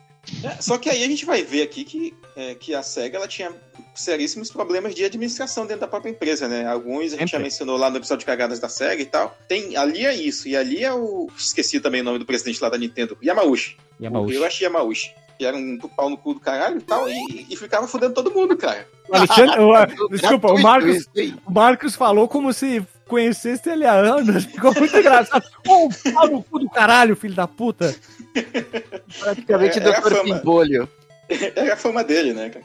Famoso, famoso como pau no cu do caralho. É, se duvidar, o, o, o Miyamoto começou a fumar por causa dele, cara. Guilherme tá duvido, hein? demais com esses palavreados, hein? Chulos, né? Tem que já ouvir o podcast com o, Tá palavra, andando com o com- dicionário. Tá andando, não, tu tá andando com pessoas aí de, de baixíssimo calão, Guilherme. Estão contaminando o vocabulário. Que pena, né? Já foi, já foi pior, né? Já foi, Hoje tá melhor. foi pior. Segue o baile aí, doutor Marcos Melo. E aí, o que, que aconteceu, doutor Marcos Melo? Bem, como diz aqui, né? Em 87, peraí. Não, não, não, não, Não, pera aí, pera aí, pera aí, É, pera aí. Eu- Peraí. Puta, eu botei uma frase gaudéria na pauta. O doutor Fala dessa Marcos frase, Melo. O É melhor doutor falar. Marcos Melo, ele vem e ele pula ela, mas é de uma Então- sem vergonhice do Marcos. Só porque ele é doutor, ele tirou a frase gaudéria que diz assim: já É. diz o ditado, não tá morto quem peleia, vírgula. Então, em 87, aí o Marcos Melo pula. Em 87, em meio ele esquece a frase. Pô, Marcos, eu sei que eu sou burro, mas nem tanto, Marcos Melo. É, é porque quando eu tô lendo a pauta e comentando, eu não vou lendo a pauta palavra por palavra, eu vou procurando palavras-chave pra ir comentando. Mas, Marcos, Ah. aqui é a nossa referência às, às músicas dos Engenheiros do Havaí, né, cara? Tem uma, tem Ah, uma claro. música do, do Gilberto Geiser que tem exatamente essa frase, não tá morto quem peleia. Então já fizemos uma referência. Ah, justíssimo, então. Pois é, agora sim. Em 87, né, e quando a SEGA estava enfrentando nessas vendas difíceis, inclusive resultado das vendas de 86 que a gente comentou aí, ela vendeu os direitos de distribuição lá no Zewa do Master System para uma empresa de brinquedos chamada Tonka. Que essa empresa, olha o nome, cara. Ela não tinha experiência com sistemas de, de é, entretenimento e tal, de forma geral, mas, tipo, fazia brinquedinhos assim, sabe? Não é, não é uma empresa famosa e tal. Mas nesse tempo, a gente mencionou inclusive isso lá no episódio 218. E durante esse tempo, grande parte da infra- infraestrutura da Sega Alpha America, ela mudou é, de marketing e distribuição para concentrar no, no atendimento das pessoas, né? Doutor. Marcos Melo, É. sabe por que, que a Tonka deveria ser chamada Tonta? Ela não, ela falhou miseravelmente? Porque quando Hum. tu procura lá no Google Imagens, aparece caminhãozinho de brinquedo. Só por isso. Pi- Pior, é verdade, certa vez eu fiz isso, assim, meu Deus, Tonka, quem é, né? Quem ser? Aí eu pesquisei e eu só encontrei imagens de caminhãozinhos de brinquedos genéricos. E ela bloqueou, olha, a localização de vários jogos é, japoneses que eram populares lá, e o Master System continuou a ter um desempenho ruim no- naquele período. E a, a Tonka acabou criando novos kits, né? Novos bundles com os nomes. Já tava pior. Hein, É. já tava pior, piorou mais ainda agora. É, o Video Games System. Agora, peraí, rapidinho, essa, essa informação eu não lembro de ter colocado, tô confuso. É, fui eu que punhei, fui eu. Tá, fala, fala então. Não, pode falar, pode falar. Assim, na Não, pesquisa bem rápido, eu fui procurar alguma, alguns conteúdos no, no idioma Marcos- russo. O Marcos não quer falar, Guilherme, porque ele não acredita na informação que tu colocou. Ele quer que você fala, porque se, se tiver É. cagado, foi você que colocou na pauta. É porque ele é Assume- doutor, né? Assume e fale. É que ele é doutor, eu sou só um porco escritor, né? Vamos lá, Ele, então. ele só não teve coragem de falar, mas eu, eu digo no lugar dele. Ah, deixa que eu falo, É. deixa que eu falo, porque daí a culpa é minha, né? Se quiserem me xingar. Já me xingaram por causa que eu falei mal de Legião Urbana, deixa eu levar o xingamento. Vamos lá, então. Videogame System, ó, Videogame System, Base System, Master System e Sega Scope 3D System. A coisa já tava bagunçada, com dois, dois tipos de videogame. A Tonka, ela, assim, bateu no peito. Seu Japão, deixa pra mim. Aqui vai Sim. vender pra caralho. Porque é o seguinte, tem dois nomes aí que já eram mais ou menos, né? Tirando aquele D e tal. É, que é o Base e o Master System, né? Porque novos, porque seria um novo bundle. Sim. A não ser que ela tenha que- alterado o que, que vinha dentro do- da caixa, né? Eram kits mais baratos e kits completos, tipo o Sega Scope 3D System vinha, digamos, era o, o com foco em 3D, aí vinha o óculos 3D, entende, enten, entendestes? Ah, tá. Ah, Ai, que bela cagada da, da SEGA, né? A gente já falou né? sobre isso no episódio específico sobre esse tema. Mas os caras já estavam mal na venda e botaram na mão de, de uma empresa que não entendia nada. a empresa que não tem visão, que contrata uma que tem o nome de tonta, né? Vai dar o quê? Não, A olha, tonta com o cego não dá certo, né? é, não, não perdeu essa batalha à toa, né? É. Se ajudou. Já em 87, a, gente vai ver que a SEGA teve esse desempenho bem peculiar, diferente da, é, por região, né? E 87 foi um ano bom na Europa. O Master System foi lançado em 87, nesse ah, continente, distribuído pela Mastertronic, olha o nome, no Reino Unido. Master Games na França e Ariola Soft na Alemanha, olha aí. Ariola? Como é que é Cariola? ouvi falar, hein? Que nome Ariola Soft, cara. Os, os nomes estão de parabéns. Aqui no Brasil era a Betorneira Software, né? é, o Alisson estava à frente. A Mastertronic anunciou o Master System, então, como um arcade em casa, né? É algo que a SEGA faz desde sempre, né? Isso aí, né? E lançou por 99 euros equivalente a 281 euros em 2019, né? Data, data que essa, essa informação foi compilada e tal. E os pedidos antecipados dos varejistas, eles eram altos, só que a SEGA ela se mostrou incapaz de entregar o, o estoque no prazo. E aí isso fez com que muitos varejistas eles cancelassem os pedidos. Pô, velho, vou comprar dessa empresa aí que nem entrega parada no prazo. Ah, deixa eles se fuderem pra lá. E a Mastertonic e a Master Games entraram em crises financeiras. E a Ariola Soft. Me dá vontade, eu me lembro só de Mariola, cara, quando eu vejo isso. Ela jurou nunca mais trabalhar com a SEGA. A Mastertonic já tinha vendido uma participação minoritária né, da, da empresa para o grupo Virgin, olha aí, ó, quem aparece na história, para entrar no negócio de consoles e ela vendeu o restante para evitar a falência da empresa. E a recém-renomeada Virgin Mastertronic, ela assumiu toda a distribuição da Europa em 88. E aí a, essa, a Virgin Mastertronic concentrou-se então no marketing no Master System como uma alternativas é, para jogos, aí baseada na concorrência, né, que era o Commodore 64 e o ZX Spectrum, ou como eles falam Spectrum. lá, Z, ou como eles falam lá, ZX Spectrum. ZX Spectrum. É porque na Europa Z não é Z, é Z. Então eles falam Zedex. Zedex, meu Deus do céu, que confusão. Cada um inventa a pronúncia que quer. Então o nosso é o Zedex é. Spectrum. É, no Reino Unido é Zed, né? Não é Z. Nem todo mundo fez certo, mas eh, podemos dizer que as pessoas estão atacando o, Play, ah, o PlayStation 5 barra Sony. Ah, não estão entregando. Mas isso é um problema de muitos anos que já vem acontecendo também. Olha, ah, a gente está nessa época de, de. Inclusive, isso que está acontecendo agora já aconteceu em, outros, em outras épocas, que é a escassez, escassez de microchips, né? É, microchips. Pois é, isso está afetando a produção do Play e a produção do Nintendo Switch também, até onde eu li. E, né? e de computadores também, tá, tá difícil para as empresas conseguirem assim, é, os é, prazos previsão, de entrega. Tá previsão é do, dos preços subir para cacete, né? Olha, é, Aqui no Brasil, que é importado, pra vocês terem uma ideia, a gente na empresa que eu trabalho, a gente compra da HP, computador, né? Prazo uhum. de entrega hoje atualmente são seis meses para HP entregar, isso se nada der errado. Então, comprando equipamento hoje, notebook, de escritório, é, prazo de entrega 180 dias. É o nosso melhor prazo ainda, eles caras dizem, né? É, e assim, vamos rezar, de, desse uhum. por satisfeito se conseguirmos entregar em 180, exato. E, e, se conseguir entregar o lote inteiro, né? É, não, esse ano eu recebi tudo parcial, tudo picado. Tu comprou Eita. 10 notebook veio só meio, veio a caixa. Ó, a gente só tem a caixa por enquanto. veio sim, veio 10 meio notebook, não veio 5, né? Imagina, cara, tu recebe a caixa. Bom, por enquanto só trabalhamos com a caixa. Logo tu recebe o computador. Tenha fé. E, e acreditem se quiser, o que demorou mais para chegar foram mouses, assim. A gente comprou. Tá certo que tudo demorou, né? Ah, pra entrega e tal, mas Ah, deixa eu pegar o meme. Ah, vai te tomar no mais. cu. Ah, vai te tomar no cu. Não, não dá. Aí não dê. Não tem respeito. É falta de respeito isso aí, tá louco. Pois Mas é. a, a SEGA teve mais sorte que juízo na Europa, né? Porque se a. Mesmo com todas essas cagadas aí, de, de não conseguir entregar e tal, por, mais por omissão da Nintendo, que não conseguiu entrar na Europa, não fez um trabalho bom de, de distribuição na Europa, a SEGA tinha um, um mercado ali para chamar de seu, né? Para tentar dominar ainda. Sim, Porque sim. O, o, Commodore e o ZX, eles não eram consoles. Pera, né? pera, pera. Quem? Oi? Tu falou o nome de um cara aí? Como é que é? Commodores. O Commodore 64 e Não, o... não, não. Tu falou Commodore. Olha Commodore. Que que pronúncia linda, hein? Puta que pariu, hein? É. Desculpa, esqueci de desligar aqui o, o modo English. Ficou muito bom, Commodore. É, mas, mas, então, eles, eles não eram consoles, né? Eles eram computadores, né? Eles tinham uma função diferente ali. E o ZX, né? Ele era. Ah, é complicado, né? Era aquilo, era né? um bichinho feio, né? Era aquilo. Mas, mas aí a SEGA conseguiu dominar ali na Europa, pelo menos por um tempo, assim, com, com o Master System, né? Foi um dos únicos mercados, além de Brasil e, e Austrália, que, onde eles conseguiram dominar, assim. Eles é. viram assim, eles viram um mercado que tinha poder e investiram tudo, né? É, é o famoso agora vai. E deu. Agora vai. Agora é, é verdade, mas assim, é, é, isso que o DJ falou, né, cara? Eles tinham um espaço ali maior em relação à ocupação da Nintendo e a própria concorrência deles não, não ajudava muito, né? Assim, tipo, na verdade ajudava a empresa, mas não ajudava muito o próprio mercado, né? Porque, tipo, era até nichos diferentes, né? Tinha computadores, né, que, que tinham foco em, em, jogos e um console que era um produto especificamente feito para isso, né?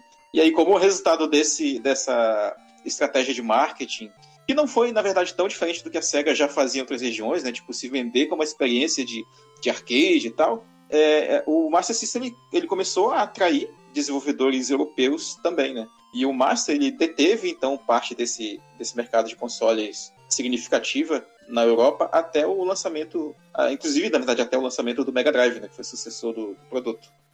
Que legal. Legal isso aí da, da Europa. A Europa e o Brasil, uma primeira Europa, estamos falando, tem uma, Hum. digamos, o último suspiro para a SEGA. Porque se não tivesse dado certo lá e nem aqui, não teria Mega Drive, com certeza. Eu acho, todavia, entretanto. Ah, não sei, talvez eles já tivessem. Sabe como é que é a SEGA, né? A SEGA eh, não tá do jeito que eles querem, eles já vão pro próximo console. Essa, inclusive, é outra parte das cagadas dela. Verdade, né? Funcionou uma vez só, que foi com o Mega Drive.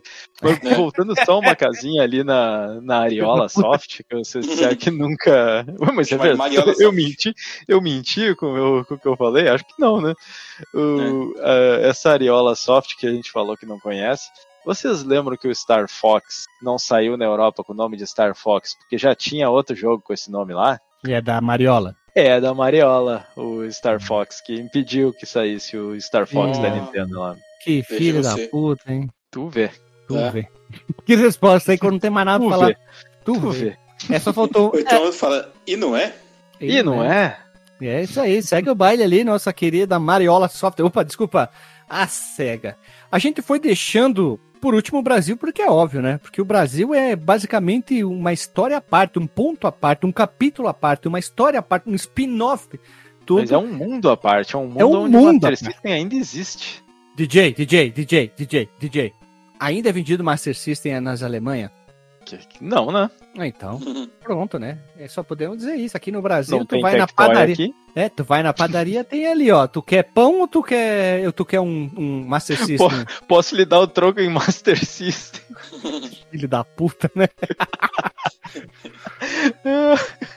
Tá faltando moeda, leva um Black Belt aqui. DJ, DJ e Dr. Marcos Melo, vocês que também são conhecedores. Na verdade, todo mundo aqui conhece um pouco da história do Master System no Brasil. Todo mundo sabe que começou com a pistola Zylion, ou Zillion, com o desenho, eles pegando a, Tec a Tectoy conseguindo fechar a parceria com a nossa SEGA lá no Japão. Eles eram uma empresa iniciante, a Tectoy, mas fez, fizeram uma apresentação legal. Pegaram a Zillion, representação, desenho passando na Globo, a pistola foi um puta sucesso. Os pedidos foram pequenos, mas depois, né? Pá, explodiu, todo mundo zelho, tiro, pinhão, estiopa, barulho. Uh!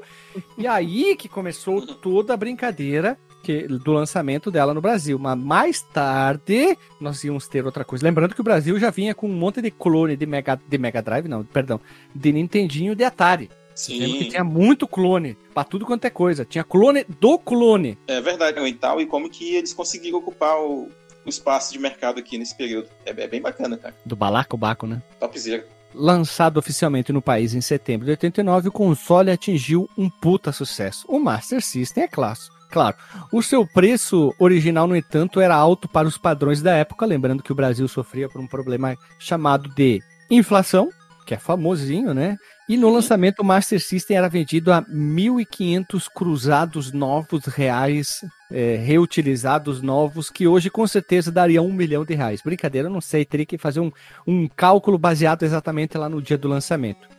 E em valores atualizados para inflação de 2013, o preço era do lançamento ficava em torno de 2.800 reais. Última atualização que foi encontrada por aí que alguém quis fazer. 2.800 reais era é basicamente o que tu vai pagar hoje por um, um Play 4, por um Série S, talvez alguma coisa assim, né? Um, ou talvez algum maluco que coloca o Nintendo Switch mais caro. E teve como principais concorrentes na época o Dynavision 2 e o Phantom System, que eram os clones do Nintendinho, né? Que todo mundo, acho que na época tinha um desses dois e ninguém tinha um Nintendo oficial lançado no Brasil, mesmo que fosse importado ou que foi. E com expectativas de produzir, olha só, 100 mil unidades do console em 89, a nossa querida Tectoy conseguiu entregar apenas 89 mil. Ó, novamente, problema de entrega de produto. Aos Mas daí devido à falta de componentes, né? Calma, faltou a vírgula, né? O cara tem que respirar, o ser humano que. Aí, isso aí. Mas mesmo assim, eles conseguiram entregar 89% do pedido. Ó, esse aqui é um cálculo fácil de fazer, pelo menos. Puta que pariu. Aqui não precisa fazer pensar muito. Mas foi interessante. De 100 mil, eles prometeram 100 e entregaram 89. Sim. Bom número. É melhor Sim, do que sim. prometer 100 e entregar 9. Então tá no lucro. É, ou de tentar vender 400 e vender 125, né? É, novamente. então quer dizer que se eles prometeram 100, a expectativa era vender 100 e venderam. Não, a expectativa não era vender 100. Talvez vamos botar 70 e vender os 89. Tá, tá show, tá ótimo. Sim. E à época, o lançamento do Master foi considerado um sucesso de venda. Uhul!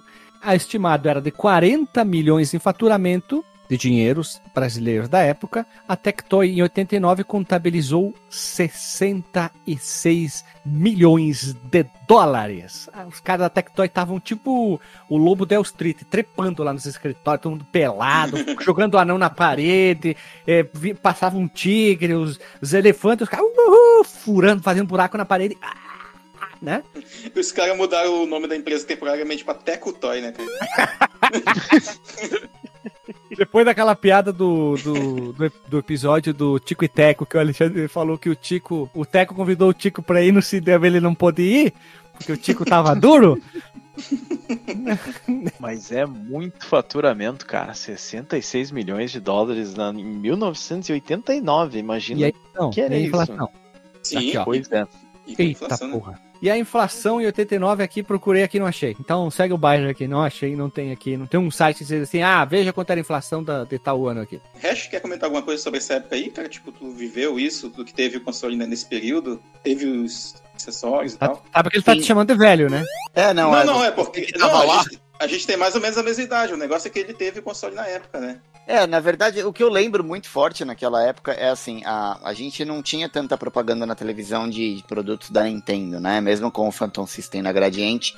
E a gente Uhum. já via um pouco mais no mainstream ah, o- o- as propagandas que a gente tinha para Tectoy e o lançamento do Master System. Como ah, o Guilherme bem disse, com, com o desenho Zillion, mas eu não lembro muito bem assim aqui no Brasil de, de fazer relação da propaganda do Master System com o desenho do Zillion. Lógico que Ele já depois era hora que... adulto, Hash, por isso tu não lembra.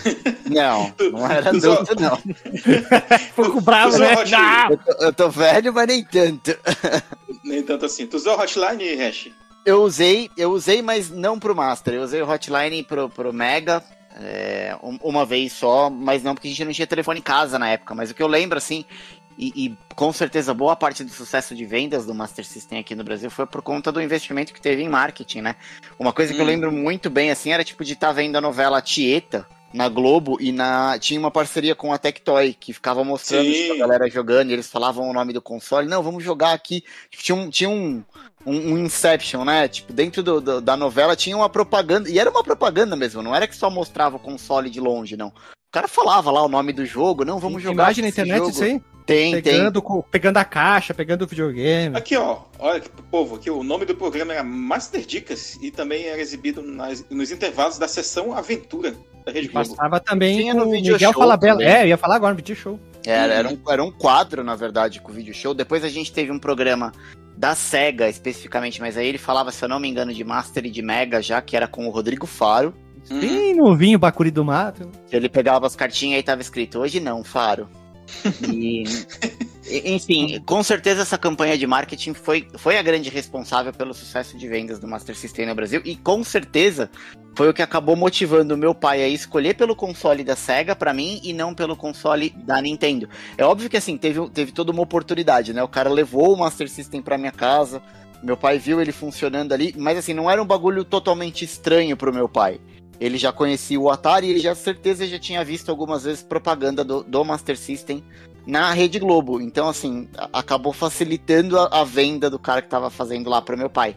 Então, Bacana, é, foi, foi bem legal viver, viver essa, essa fase, porque você tinha tudo oficialzinho, né? Você Hum. tinha o, o- console oficial do jeito que ele deveria ser, os jogos oficiais, não tinha esse lance de clone. Você tava comprando o que realmente era, né? Sim, eu sei que eu perdi o timing da piada, mas esse cara desse programa ele tinha cheiro, né? Para as oportunidades, né? velho? Nossa senhora. É, mas agora não mais, né? Agora ele só chama Rodrigo, porque ele teve Ah. Covid recentemente. Ai, meu Deus, tá no nível piada do meu nível, hein? Só ruim. E, Vocês lembram que tinha um programa, programa do Gugu que era É verdade, com jogos da, da SEGA e a galera tinha uma parte lá que eles entravam no jogo e tal. Isso, Sim. eu lembro que era bem bacana. Era... Nojento. de. Miracle World era um programa que era tipo um passo a repasso, só que era de videogame. Hum, Pra Isso. quem, pra dupla que chegasse no final, é, eles entravam, era uma fase dentro do Alex Kidd. E só como curiosidade, né? é- é- era uma ROM que a Tectoy do Brasil pegou do Alex Kidd Miracle World e mudou pra tirar algumas coisas, alguns sprites, ou adicionar alguns outros Uhum. sprites de inimigo, pro- é, especificamente pra esse programa com, com o Gugu. E, e já tava naquele boom do Sonic, sabe, lançando, então, tipo, o inimigo do programa, vamos dizer assim, era sempre um boneco que tinha lá de um cara fantasiado de Robotnik. É- Era bem legal, assim. Teve poucos episódios, pouquíssimos, na verdade, mas eu, eu lembro que eu, eu curtia muito assistir esse episódio e achava massa demais a galera dentro do, do jogo, assim, por mais tosco que fosse, assim, parecia até. Era chroma key, né, cara? Lembrava até muito o Sim. Chapolin colorado. Mas assim, pra, pra jovem gafanhoto restinho que tava lá assistindo em 90, era, era muito massa. Mas pra gente que não sabia o que estava acontecendo, era de explodir cabeça, né? Era o, Era o era o cara dentro do jogo. Era o É, futuro. é, o programa chamava Play Game e era de 1993. Eu tenho a impressão que naquela época já tinha saído o, o Mega Drive. Os caras eles jogavam lá uns. é, tinha uns desafios, eu lembro uma vez que o cara jogou Quackshot, aí era. Tinha que ver quem é que fazia mais ponto no jogo durante o programa e tal. E aí no final, que nem a gente falou, quem ganhasse ia pra dentro do jogo lá. Eu lembro de ter visto com Alex Kidd in Miracle World e agora vendo uns vídeos aqui, tinha um no Shinobi World também. Isso, eu ia falar agora do. Shinobi. Ele era um programa, mas assim, ele era uma parceria mesmo com a Tectoy no Brasil, não era nem com a Sim. SEGA, era uma parceria com a Tectoy, então era como se fosse tipo, era praticamente uma grande propaganda da Tectoy junto com a SBT. Infelizmente Hum. não teve um- uma vida longa, mas cara, é pioneiro, né? Pioneiro no, no- no Brasil. É verdade. Olha só, ainda nesse assunto de mudança, né, de sprites e tal, o mercado brasileiro ainda sob a mão da Tectoy, ele teve adaptações de vários títulos, né? Desde coisas mais simples como mudar o, ou traduzir o nome do jogo, ou adaptar, né? Como, tipo, o California Games, que a gente já gravou o podcast aqui, virou Alexandre Jogos. que tá na gravação, esse miserável adorador de Satã, Sacripanta. sacripanta, sacripança, fala mal de California Games. Ainda bem que ele não tá ouvindo, então a gente pode xingar ele, né? Ele jogou a versão do Atari, né? Com certeza, porque não tem como É. falar mal da versão do Master De System. cabeça pra baixo ainda ele devia ter jogado, sei lá. O Alexandre é tão Alexandre que ele, ele tá na gravação, não tá ouvindo a gente falar aqui e não vai ouvir o episódio depois que sair. Ah, é, ou vai ouvir daqui uns seis meses, né? A Suelen falou pra ele: desliga isso aí, não quero você com esse povo aí, desliga e vem lavar louça. Quando, quando eu gravo o podcast, eu normalmente não ouço depois, porque eu já ouvi ao vivo, né? O, o Alexandre não tá ouvindo nem ao vivo. Eu tô aqui, mas eu tô em silêncio. Alexandre Olha disse, está se entre nós, se manifeste, ó espírito. Zombeteiro. Transforma esse espírito Vamos lá. de corpo decadente em Munra. A Tectoy merece o respeito tecnológico de todo brasileiro verdadeiro Grêmio. Gamer, você que é adorador da Tectoy, vá agora no tatuador e mande tatuar no seu cofrinho Tectoy. Igual o, o cara lá que tatuou o Banco do Brasil. Não vi. Não viu? O cara tatuou Senhor. no braço. Se tatuou no cofrinho, tatuou a marca certa, né?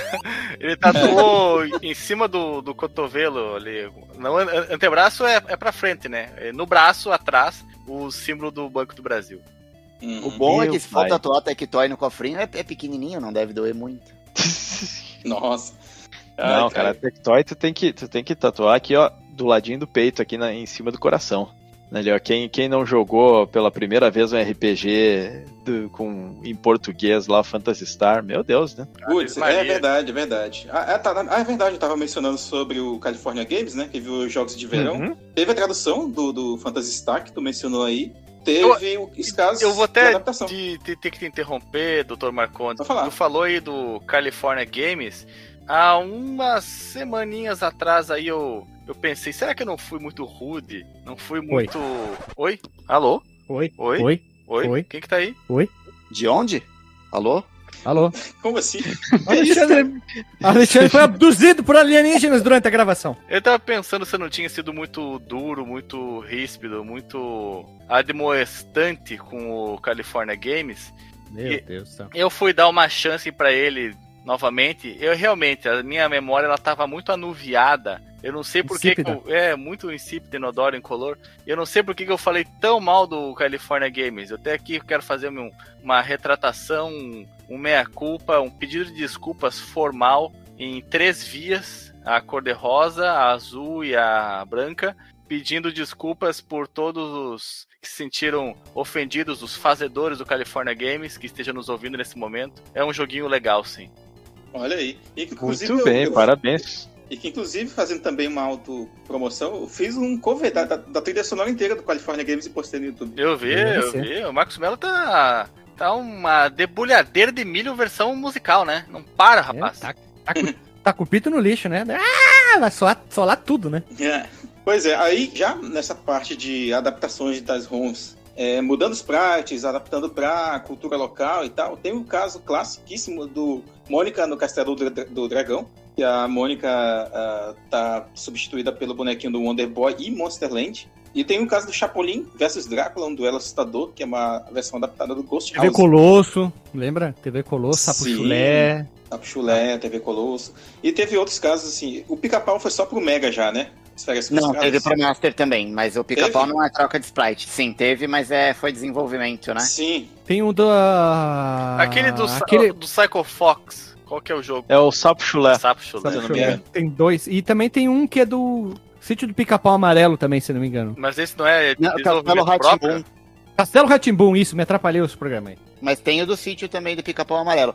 Marcos, eu fiquei Olha na aí. dúvida agora. tô- eu, eu falei do pica-pau, mas eu, eu tô procurando aqui. Se tem pro Master, né? Mas acho que tem sim. Tem um, um vídeo aqui no YouTube do, do Sega Master System Long Play. Então tem, tem sim. Olha só.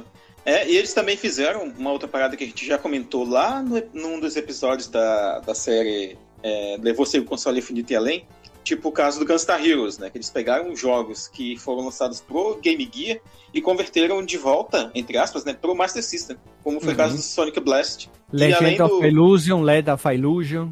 Verdade, verdade. E teve também o caso de jogos inéditos, né? A gente já mencionou aí o caso do Pica-Pau e tal.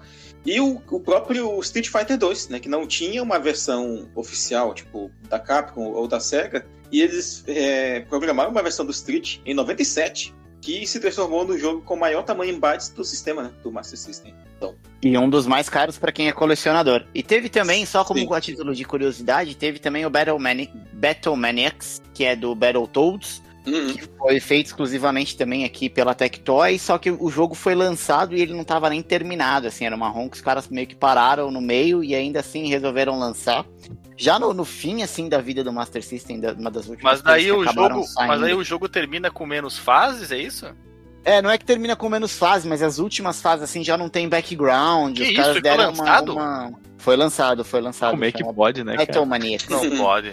Tu tá, tu tá disseminando informações inverídicas. Não é possível que alguém em sã consciência vai lançar um negócio pela metade desse modo aí. Acredita em mim, é Battletoads, ninguém vai chegar no final. Ninguém vai chegar no final. É por isso. Eles nem se importaram porque ninguém ia chegar no final. Ah, tu pega a própria versão do Nintendinho da, da Rare, lá pro finalzinho do jogo tem, muito, tem um monte de bug, cara. Ah, ah, ninguém vai chegar aqui mesmo, né? Olha E aí. o final é paia.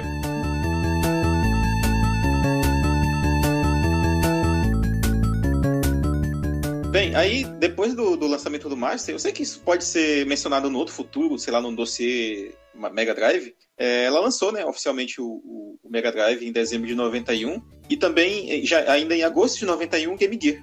E assim como o Master, esses produtos eles ah, iniciaram as vendas sendo montados aqui, em Manaus, cidade de Manaus, sendo que o Game Gear foi o primeiro console portátil a ser fabricado aqui no Brasil. Olha, Veja você. Olha aí. E em termos de modelos específicos, o Master do lançamento brasileiro ele era o mesmo vendido nos Estados Unidos, né? Só que teve também o Master 2, que foi lançado de forma independente pela Tectoy em abril de 91 ainda. Ele era um console idêntico ao original, com um preço reduzido para 70 mil cruzeiros. Eu não faço ideia de quanto isso valeria atualmente, né? E a inclusão do Alex Kidd em Miracle World, nesse, nesse bundle aí. Já o Master System 3 Compact, ele ganhou um novo design, né? O mesmo empregado no modelo Master System 2 lá de fora. Então, nosso Master System 3 era o Master System 2 da Europa e dos Estados Unidos. Só, só te interromper, Marcos, a título de curiosidade, a, a ROM que vinha no, no Master System 2 era a ROM do Alex Kidd americano.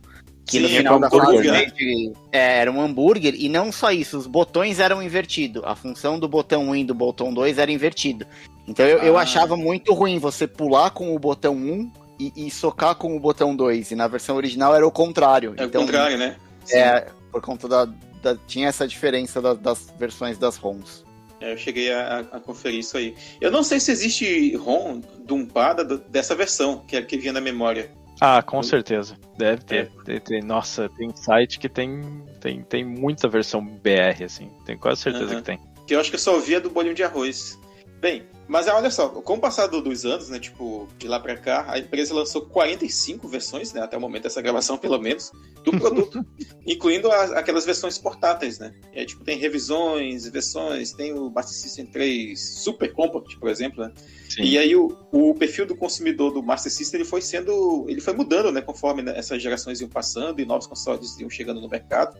Isso fazia a Tectoy reposicionar o produto com preços menores e tal, com relação aos concorrentes que iam aparecendo. E aí, de 2000 em 2012 até 2015, junto ao Mega Drive, é, ele vendia 150 mil unidades por ano, cara. É- Caralho, Esse hein? número é muito é, inadmissível, assim, pra mim, sabe? É engraçado até. Inadmissível, tu não aceita que uma empresa ganhe dinheiro, doutor Marcos Melo? não, Tu não é é isso, comunista, cara. Marcos Melo? Tu não quer que Não. as pessoas ganhem dinheiro? Meu Deus, Marcos Melo, é uma vergonha. Mas olha só, olha só. Aqui, ó. Vai lá no Buscapé e coloca Master System. Tem um Master System Evolution da Tectoy.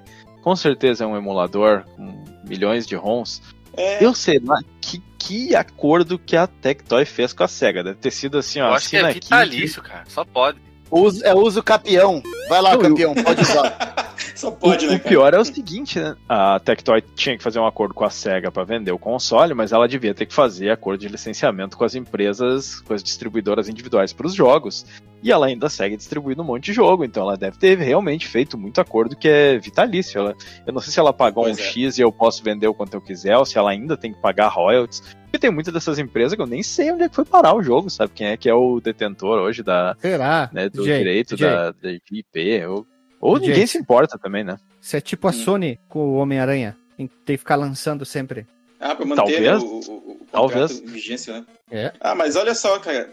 Só fechando um pouquinho que eu achei ina- inadmissível, né, entre aspas, essa história. É porque, tipo assim, são produtos que eles são, tipo, eles só carregam o nome do, do, do Mega Drive, do Master System, mas eles não têm mais os mesmos componentes, até porque Não, teria não. mais como fazer isso, né? Mas eles poderiam fazer algo de uma qualidade melhorzinha. Sabe, tipo, tem tanto consolezinho chinês baratinho que faz bem melhor o serviço, entende? Sim. O, e aí tem lá, sei lá, o console por 213 reais. Eles, pô, uma criança de 4, 5 Hum. Ah, anos, sim. não, não, esse console aí, ele vai aprender ali a jogar, vai ser, né? esses emulados aí da Tectoy é aquele portátil que tem seis botões. Que eu acho que é Sim. o portátil do Mega, não sei se é o portátil do Master também. Tem dos MD dois, acho que Play. eu já vi. É, Né, É, é o MD Play. isso, é o MD Play. É o MD Play, eu não sei quais são os consoles que ele emula, mas ele tem entrada para cartão SD também. Ele O tem. Neto que resolveu uns problemas, hein? É? famoso Neto. Ó, o é. Neto aí, chamar pra uma entrevista o Neto. E aí, eu até fiquei com vontade de pegar um bicho desse, aí, mas acabei nunca fazendo. O Alexandre parece estar indo caçar, né? Fiquei com vontade de pegar um bicho desse, mas acabei nunca indo atrás. Tipo isso. Do tiro. Bem, e até 2016 a Tectoy havia vendido, veja você, 8 milhões de unidades, cara. E o console permanece em. Isso só do Master, tá? E o console permanece em fabricação mesmo após mais de 20 anos do seu É, lançamento. gurizada, gurizada. Passa daqui a 20 anos o Master System é o console mais vendido de todos os tempos. Se continuar, né? É. Olha, bem Pois que, é. bem que a Tectoy poderia se unir com alguma fabricante estrangeira e lançar o, o Dreamcast ou o- um Saturno remodelado, um- uma versão mini, porque o patente sobre os processadores venceu já dos SH4 do Dreamcast. Então eu não sei o que, que a SEGA tá esperando para lançar um Dreamcast mini. Ia ser um sucesso muito estrondoso. Né? Tem que ver como é que Pô, funciona o fé, direito cara. sobre o, sobre o console. Se é Ela que fez, Guilherme! Ela que fez! Tá falando da SEGA? Eu entendi Tectoy. Da SEGA, da SEGA. Mas se a SEGA Tá faz. Tectoy, Tectoy faz também? Ah, Onde a vaca eu vai, tinha- o boi vai atrás. Perdão. Ah, verdade, é verdade. Eu tinha entendido que era a Tectoy fazer. Perdão, perdão. Mas eu falei culpa. no início, eu falei no início, a Tectoy em parceria com a SEGA. Olha aí. Presta atenção, Ele- Guilherme. Presta atenção, É, é- animal estúpido.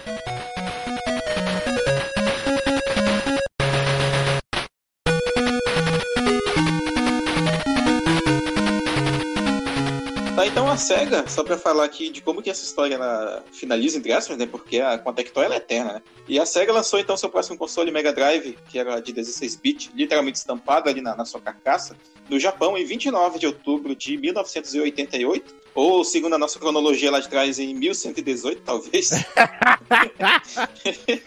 em 1989, a SEGA então se preparava para lançar o Mega Drive, rebatizado de Sega Genesis, na América do Norte. Descontente com a maneira como a Tonka ela lidava com o Master System, ela readquiriu, né, a SEGA, os direitos do marketing do produto e distribuição do Master para os Estados Unidos. E então, em 90, ela lançou o remodelado Master System 2, né, que foi o que a gente mencionou, que a Tectoy lançou como Master System 3, e ele era projetado como uma versão de baixo custo do, do Master System, sem o slot do, do Sega Card. E a SEGA então promoveu um, esse novo modelo, só que ele não vendeu tão bem não, ele vendeu mal. E no início de 92, a produção do Master já tinha cessado na América do Norte e, e tinha vendido entre 1,5 milhão e 2 milhões de unidades atrás da Nintendo e até da Atari. Olha aí, que, que, que em certo momento tinha ultrapassado, né? Tinha passado Nossa. ela. Pois é, e que controlavam as duas, Nintendo e Atari, 80% a Nintendo, né? E 12% a Atari. E o último lançamento licenciado do Master System na América do Norte foi o, olha aí, Sonic the Hedgehog. Sério? Olha É. só. É o que, é o que diz aqui. Que triste, né? Isso, né? Pois é, né, cara? Ah, mas teve outros pô, da SEGA, né? Isso, isso mencionado aqui, né? Deve, deve ter outras coisas aí que. Tipo, Sim, os da Tectoy não entram aqui na conta, né? Eu, eu tinha visto alguma coisa que eles nem sequer fizeram um, um lançamento do. Assim, ele- eles nem localizaram. Assim, eles pegaram, tipo. Pegaram a mesma ROM lá que tinha pra Europa, a mesma Vai, caixinha vai. que tinha pra famoso Europa, vai. só botaram Vai. um, um selinho por cima do negócio que dizia lá, ah, autorizado pra venda na Europa, com, né, o, Hum. qual que era o classificação indicativa, acho que meteram por cima ali e, e trouxeram pro, pros Hein, Estados? Unidos sem Tinha muito que ser esforço. um. Contrataram um cara só pra ficar riscando assim. tudo à mão, assim, né? Cada, cada um é personalizado.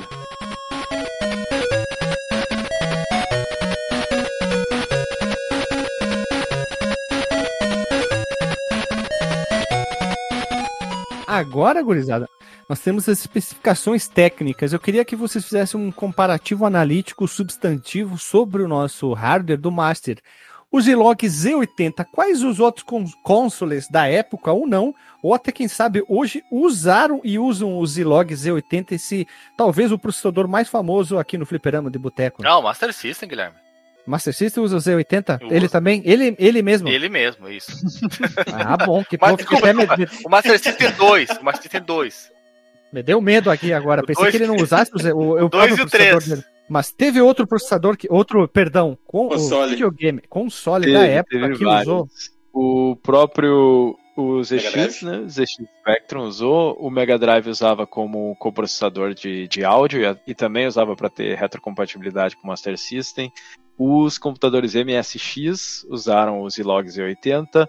O ColecoVision, que a gente não chegou a mencionar antes, mas ele tinha um hardware praticamente idêntico ao SG-1000, então ele também usava um Z80. Inclusive temos texto no, no site sobre a comparação do SG-1000 com Tu o escreveu, hein? ColecoVision. Inclusive, Exatamente. o Coleco é mais bonito os jogos nele do que no Master System. Pronto, falei.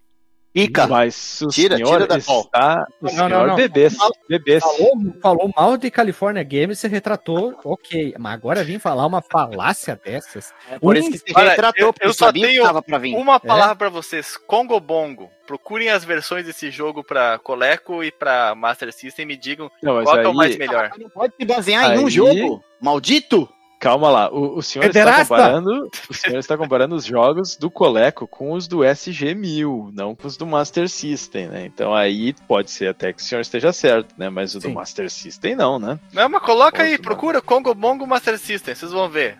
Eu nem sei se tem versão pro Master, acho que é retrocompatibilidade ali com o do SG-1000. E tu vê, né? Não tem nem argumento, ele tenta achar argumento onde não tem, né?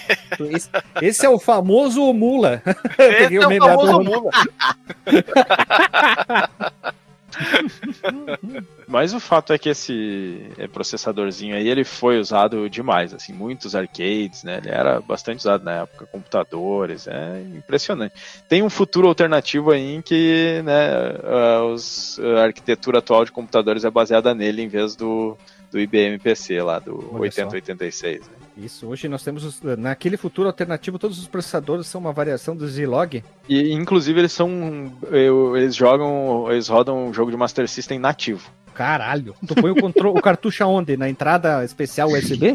Tem, tem ali, ó. Não, os notebook ele tem um slot de Master System do lado. Meu Deus, grosso que nem, grosso que nem uma caixa de bombom tem que ser os, os, os- os notebook, né? Tirando, tirando os MacBook Air que eles vêm com dongle pra tu plugar o. Filho da puta, ainda sou eu que falo mal da Apple, né? Não é só sou eu, né? E aí, então vamos lá. Zilog Z80 8 bits 358 MHz. Ele tinha Quê? um gráfico. O quê? 358 Não, MHz. 3.58 Não, não, não. MHz. Eu falei- E eu falei o quê? 358. 358. Esse Ué. é o overclock do DJ, né, cara? É, exatamente. É verdade, porque ele virou um Mega Drive, né? Então, Sim. Ele tinha um chip customizado gráfico da SEGA baseado no Texas Ranger Instrument TMS 9918 com 384 kbits de ROM. Ele tinha o parte de som que também é esse mesmo Texas Ranger Instrument SN 76489 de quatro canais monos e também tinha o FM YM2413 disponível apenas para o Japão, isso é uma tristeza. É da Yamaha, dias- né? Esse, esse chip FM, não é? Isso vinha nas motos Yamaha também, né? E aí depois vinha três geradores de som quadrado, mais um gerador de som de ruído branco. Pra quem não sabe, gerador de ruído é aquele. Mentira. Ah, agora, agora eu entendi. Lembra que uma vez lá, no- eu acho que numa, numa rádio fliperama que a gente gravou, eu tinha perguntado, né? Por que, que o, o som do, do Master System, ele soa mais víspido na tua orelha do que o som do Nintendinho, né? Tá, tá aqui, ó. É, é só a onda quadrada que ele gera. O Nintendinho, ele tem um gerador de onda triangular. Sim, E ela é, sim. ela é, mais, ela é menos agressiva, assim, pra audição. É, mas Que o legal. Nintendinho ele tem dois canais de onda quadrada e um de onda triangular, se eu não me engano. Mais Isso, um de e tem um canal de sample e um de também. Exato. Exato. Veja você, né? É já é voz. 64 kbits de RAM, 128 kbits de vídeo RAM, 16 cores simultâneas e 64 disponíveis. Lembrando que simultânea é aparecendo em tela. Tô errado Ah, ou não? Aí eu disputo. É, se eu não me engano, são 32 simultâneas, porque ele tinha duas paletas de 16. Então, se tu usasse as duas paletas ali só com cores excluindo uma outra, ele um Miguel que eles pagava- faziam. botava 32. É. Então, era um Miguel que eles faziam. Mas eu acho que na caixa vinha escrito 32. Eu posso estar enganado, mas eu lembro que é, aquelas disputas que tinha com os, com os amiguinhos, né? Pegava a caixa do que tinha no Phantom System, o que estava escrito, versus as especificações do que estava escrito no Master System, e ele tava com 32 cores. Eu, eu acho que na caixa, pelo menos da Tectoy, vinha 32 cores escrito. Sim, hoje em dia os, os jogos de PC têm assim todas as cores existentes e não existentes, mais ou menos. Mais cor que na realidade, né? Isso, mais Tem real até que as- real. azul Tiffany. Nossa senhora, Nossa. fúcsia. Fúcsia. tu quer mais sem vergonha que o fúcsia? Não tem, né? Vamos lá então. Resolução de tela 256 por 192 pixels, né? Largura por altura. Modelos mais recentes suportam até uma resolução incrível de 256. É, por 224 e 256 por 240. Tinha alguns jogos que mudava essa resolução, nem sempre era a mesma É, são, resolução. são né? muito poucos jogos, porque para manter retrocompatibilidade, eles acabavam fazendo o jogo só usar aquela resolução mais baixa, né? De Mas 192 sacrificavam linhas. algumas coisas, né? É, É. justo. Hoje em dia, né? Guilherme, tu que, é o, tu que é o rei do Mahjong, tem Ah. Mahjong no Master? Tem, Claro. tem, E tem, é, tem é- tudo, é cara. bonito de jogar? É, é legal. O som, às vezes, de- dependendo da versão, não é legal, né? Eles ficam um, um remixzinho da mesma música se repetindo sem parar, é chato, né? Mas dá pra ver bem o- os desenhos, eles conseguem ser minimamente elaborados ou são bem simplórios? Não, dá pra enxergar super de boa. Ah. Eu jogava no Game Boy preto e branco, super de boa. Mahjong? Mas jogão, cara, Loucura. super de boa. PC Engine também é legal, Ah, PC o Engine é PC, mais o legal. PC Engine tem um modo lá de altíssima resolução, que daí dá pra colocar 10 mil, 10 mil dominós na tela. No, dominós, não é nem Majonga. É um de lá. Mahjong. Um slot para cartucho, um slot para cartão, que foi descartado em modelos posteriores, principalmente quando chegou no Brasil, como eu falei. Aquele slot foi usado para o óculos 3D e um slot de expansão não usado fora do Japão. Esse é o hardware muito simples do Master System, mas um hardware simples que fez o quê? Nos trouxe muita felicidade. Olha que bonito isso, hein? Hã? Hã? Só, Gostaram, né? só um pequeno esclarecimento, Guilherme. Tu podia pegar aqueles números ali de memória, dividir por 8 para dar o número em kilobytes, por favor? Claro, podemos fazer esse cálculo em real time, assim? Real time. Fazer um algoritmo? Um algoritmo para fazer a conta? Olha lá, um Adobe Real Time aí. Isso, Adobe Real Time. Então, ele tem 64 kbits de memória RAM, que equivale a 8 kbytes. Por que que essa conta, Alexandre? Tu tem que dividir por quanto? Por 8. Por 8, olha só, tá bem de matemática agora, hein? Agora antes tu errou, mas agora tu acertou, hein? Tá, tá afiado, hein? Tá afiado na conta, hein? E por fim, nós temos 128 kbits de vídeo RAM, que equivalem a 16. Novamente, nós dividimos por 8, Alexandre. É isso? Confere? oito, Isso aí. Olha tá, já, já pode dar aula, Aí hein? tu vê, né, que o Master System era um. Regaçava o Nintendinho nas especificações de memória, mas por algum motivo os jogos perdiam muito no visual em relação a ele. Não sei o que, que é. depende, do, depende do jogo, depende do jogo. Às vezes o Master é mais bonito, às vezes o Nintendo é mais bonito. Isso aí vai gosto de, do cliente, de modo, né? mas de modo geral, os jogos do Nintendinho são mais elaborados do que os do Master. É, ma- mas isso tem uma explicação muito simples, né? Quando tu tem uma empresa que tem lá um potencial de consumidores gigante, tu vai investir dinheiro. Agora tu, tá, tu tem um outro console que tem um mercado que é muito menor, os caras iam investir menos dinheiro no desenvolvimento dos jogos, né? Porque sabiam já que, ia, que o retorno ia ser menor. Então, acho que o investimento no desenvolvimento assim de cada jogo era devia ser muito menor no, no Master System. É muito Então, triste, né, quando você compara um Mario 3 da vida com o Alex Kidd, né? É uma surra. É uma É, mas, mas não é só isso, pessoal. A gente tem que lembrar que tinha é, uma série de empresas produzindo jogos pro Nintendinho e pro Master System era a SEGA. Então, assim, quando você tinha Sim. empresas diferentes verdade. que poderiam investir mais Mas eu, tempo. mas eu digo na questão de os artistas gráficos da SEGA, eles eram menos melhores do que os artistas. Nossa. Mas é porque não dava tempo, Alexandre. Se você parar pra pensar que o cara tinha era uma linha de produção, o cara tinha que terminar um jogo pra lançar outro, porque senão não ia ter nada pro console. É diferente do Nintendinho, que o cara podia levar o tempo que fosse, que tinha outra empresa pra soltar outro jogo enquanto dele não ficava pronto. Estou Sim. convencido. Estou convencido. Mas isso é verdade. Olha só, além disso, só acrescentando ainda o que o Hash falou, além de fazer os próprios jogos, a SEGA ainda tinha que reprogramar jogos de outras empresas. Por exemplo, vocês lembram que Ghosts and Ghosts saiu pro Master System, né? E é um jogo Sim. da Capcom. Só que a Capcom tinha acordos com a Nintendo para lançar os jogos só pro, pro, pros consoles da Nintendo.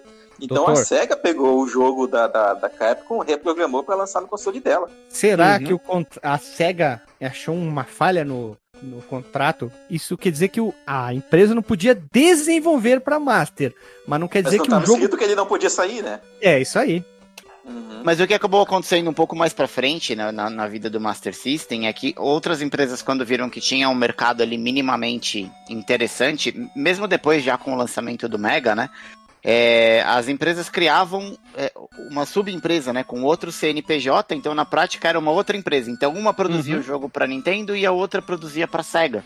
Mas isso no começo da vida do Master System não rolou, isso foi ter só muito mais pra frente, né?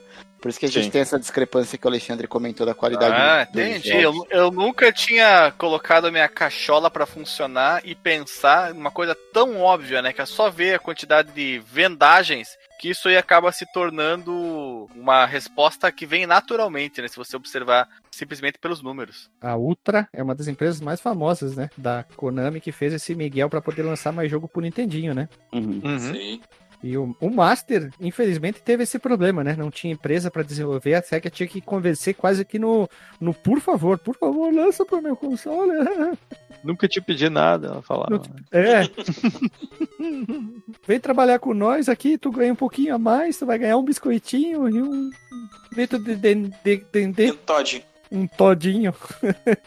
É, infelizmente a SEGA teve que trabalhar por, por 30, podemos dizer assim, né? Pra poder ter jogos disponíveis no mercado. E aí Sim. fala isso aí que o, o Rodrigo Massa falou, pra quem não sabe, o Hash, né? Que é isso aí, tinha que fazer pra poder ter jogo no mercado e ficar. ter produto, ter jogos por console dela. Senão ninguém ia desenvolver, não ia ter jogo, não ia ser bonito no mercado e ninguém ia comprar. Ou eu tô errado ou eu tô comendo fezes humanas, eu não sei. Não, isso aí mesmo. Olha só, falei alguma coisa inteligente, meio inteligente até.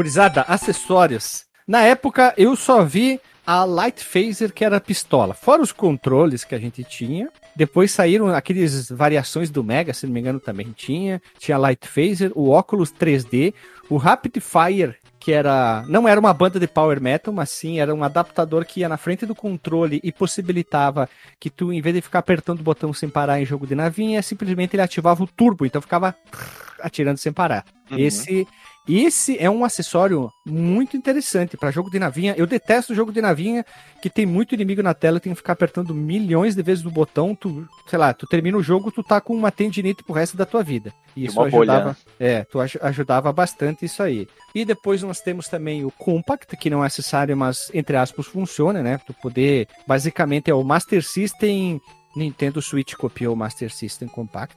Mentira. É, mas o mesmo não tem uma tela, né, cara? Mas e ele, ele funcionava por meio de uma antena, não era uma antena UHF que tu ligava pra, pra, Ele até transmitia, né? Ele transmitia é. pra TV. pra TV e pra toda a vizinhança, né? É, eu Isso, assisti o meu vizinho jogar Sonic. Jogava mal pra caralho, mas tudo bem, assisti às vezes. Os streamers antes do, da internet, hein? É isso aí. E também depois nós tivemos o Master System Girl, cara rosa, que meninos, meninos usam rosa. Menino, não, meninos têm pênis e meninas têm vagina. É isso aí. Esses são alguns dos principais periféricos Caralho, do Master onde é que é System. isso mesmo? É do Um Tira na Pesada. É do tiro do jardim de infância. Um jardim na- Tiro da Isso é de pesada. Meu Deus. Nossa senhora. Não, tira no jardim de infância. Filmaço, hein? Com Schwarzenegger, hein? Muito bom.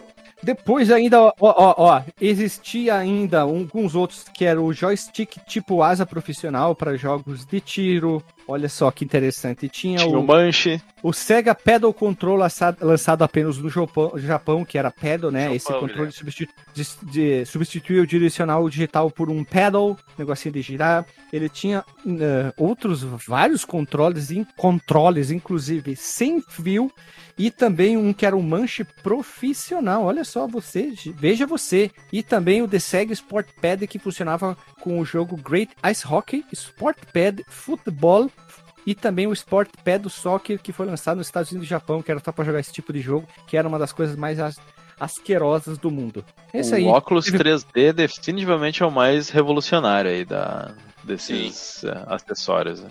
Eu, eu cheguei a ter um na mão, assim, né, n- numa vez que eu fui visitar um- uns amigos do meu pai aí, a- as filhas deles lá tinham um Master System, tinha o, o óculos 3D, mas não tinha nenhum jogo pra, com a função de 3D. Aí foi, foi meio frustrante, porque eu tava louco Nossa, é a pra ver o mesma 3D. coisa que tu tem um teclado e mouse em casa e não tem um computador. Na, na minha concepção, né, de como é, na minha imaginação de como é que ia ser, era realidade virtual, né? Meu Deus, tu viu o futuro, Ia né? ser aquela coisa louca. Ia, ia ser quase um Lawnmower Man. Nossa senhora. Não, não, não, não, não. Pula pros jogos, pula pros jogos. Que aquilo lá é, é, é, é ter a grida aquele jogo lá. Eu não sei o que é pior, o jogo ou o filme. O Princess Brosnan. O Princess Brosnan ainda.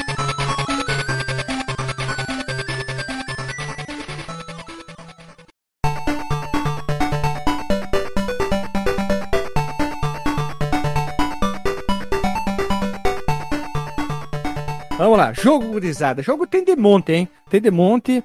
E os primeiro eu vou falar os mais vendidos no Brasil, depois a gente volta. Cast of Illusion, Jogos de Verão, Double Dragão, Super Futebol, Mortal Kombat Man 2, Rambo 3, Afterburner, Indiana Johnson, Sonic 2 e Black Belt. São os jogos mais vendidos no Brasil. Olha só.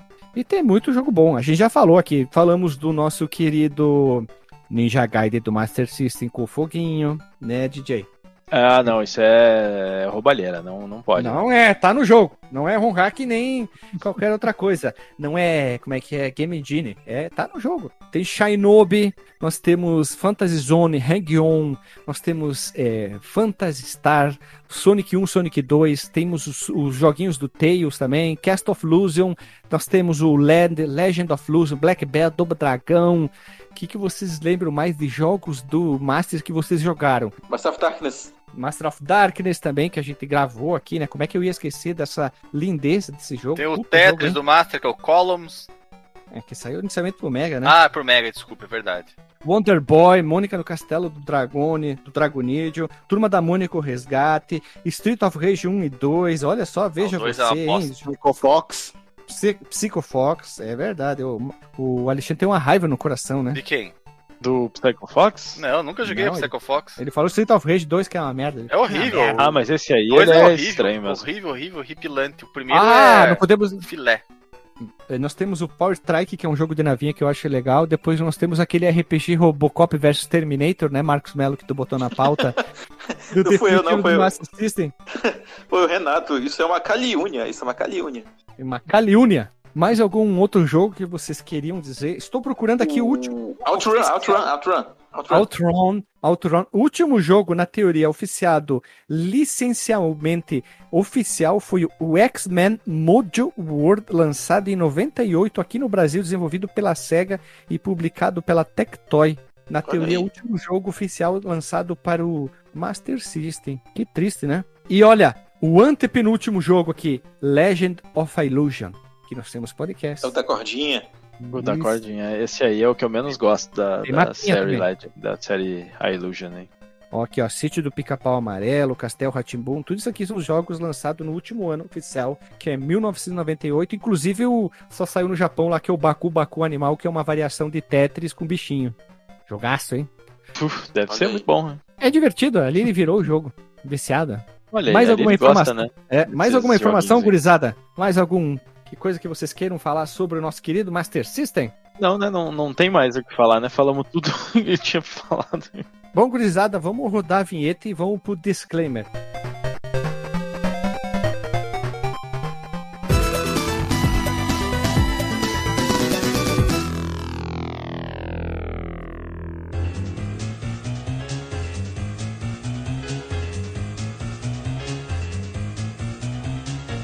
Voltamos da vinheta, meu povo amado, povo querido, e vamos pro disclaimer. Antes de mais nada, em vez da gente indicar jogo, a gente já indicou jogo lá no podcast definitivos do Master System. Então, nós deixamos nossas indicações para lá. Vamos pro disclaimer que é do console em si. Então, vamos lá. DJ, qual o disclaimer da noite? É um excelente console, infelizmente, né? A gente sabe que ele teve problemas no seu lançamento, que ele chegou muito tarde na festinha, né? Todo mundo já tava se pegando aí, não tinha sobrado mercado para ele. Ficou chupando o e, dedo, né? né? fi- ficou lá chupando dedo. E ele se, se produziu muito, chegou, de repente era o mais bonito da festa, mas né, já, é, o pessoal já, já tinha, né? Chegou primeiro, le- levou o mercado. E, mas vale a pena conhecer, né? Eu acho que tem muita gente. Bom, no, no Brasil, acho que a maioria das pessoas conhecem né, o Master System. Mas para quem não conheceu, vale a pena. né? Faz uma parte importante da história dos videogames no Brasil. E até um pouquinho, mas nem tanto fora do Brasil. assim. pelo menos fez, fez, foi importante para a SEGA aprender algumas coisas. Né?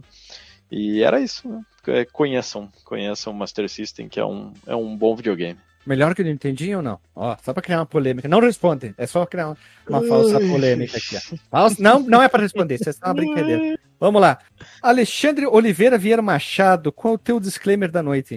Guilherme, eu gostaria de ter tido na minha infância um videogame. Qualquer um que fosse. Podia ser até o Atari 7800. Nossa. Mas não tive tristeza. nenhum. É, é pra- é pra combinar com o início triste, eu vou fazer um final Caraca, isso, isso parece aquele cara que escrevia as crônicas. Como é que é o. De aquele- ah, não, que era brasileiro famoso, que ele escrevia umas crônicas que o Fantástico interpretava as crônicas dele. Como é que é o.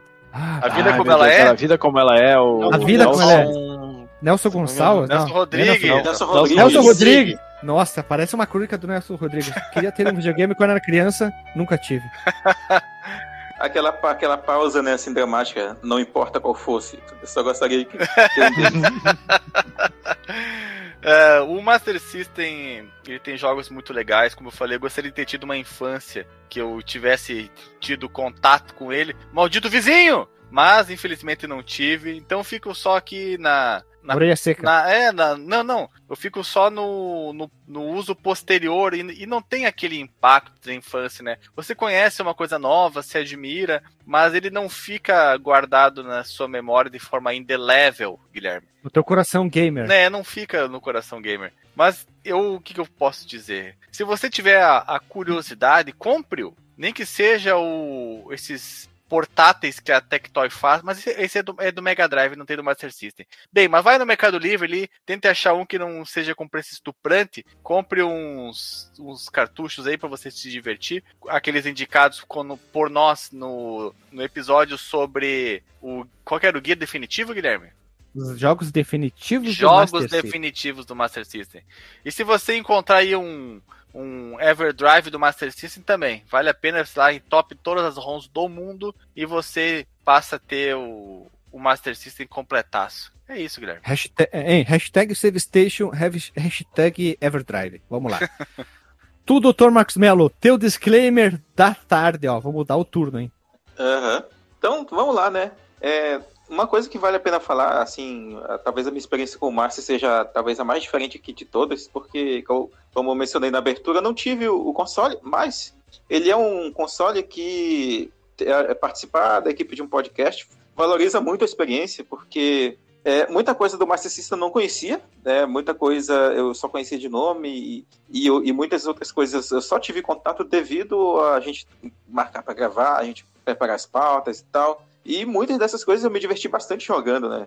Um de, dois desses casos, por exemplo, foram o Sonic 1 do, do Márcio, que eu gostei bem mais dele do que da versão do Mega Drive. Oh, e o oh, polêmico! Ó, oh, dois mamilos do tamanho de um biscoito de polvilho do tamanho do biscoito de polvilho, que é do tamanho de um pneu de trator, hein? Polêmico nada. Doutor Marcos Mello está certíssimo na sua opinião. Não, DJ, a gente tem que criar falsa polêmica sempre. Da audiência. Ou, ou, ou, não, né? Ou não, né? Porque realmente muita gente fica dividida, né? Entre os dois, né? Assim, as duas versões.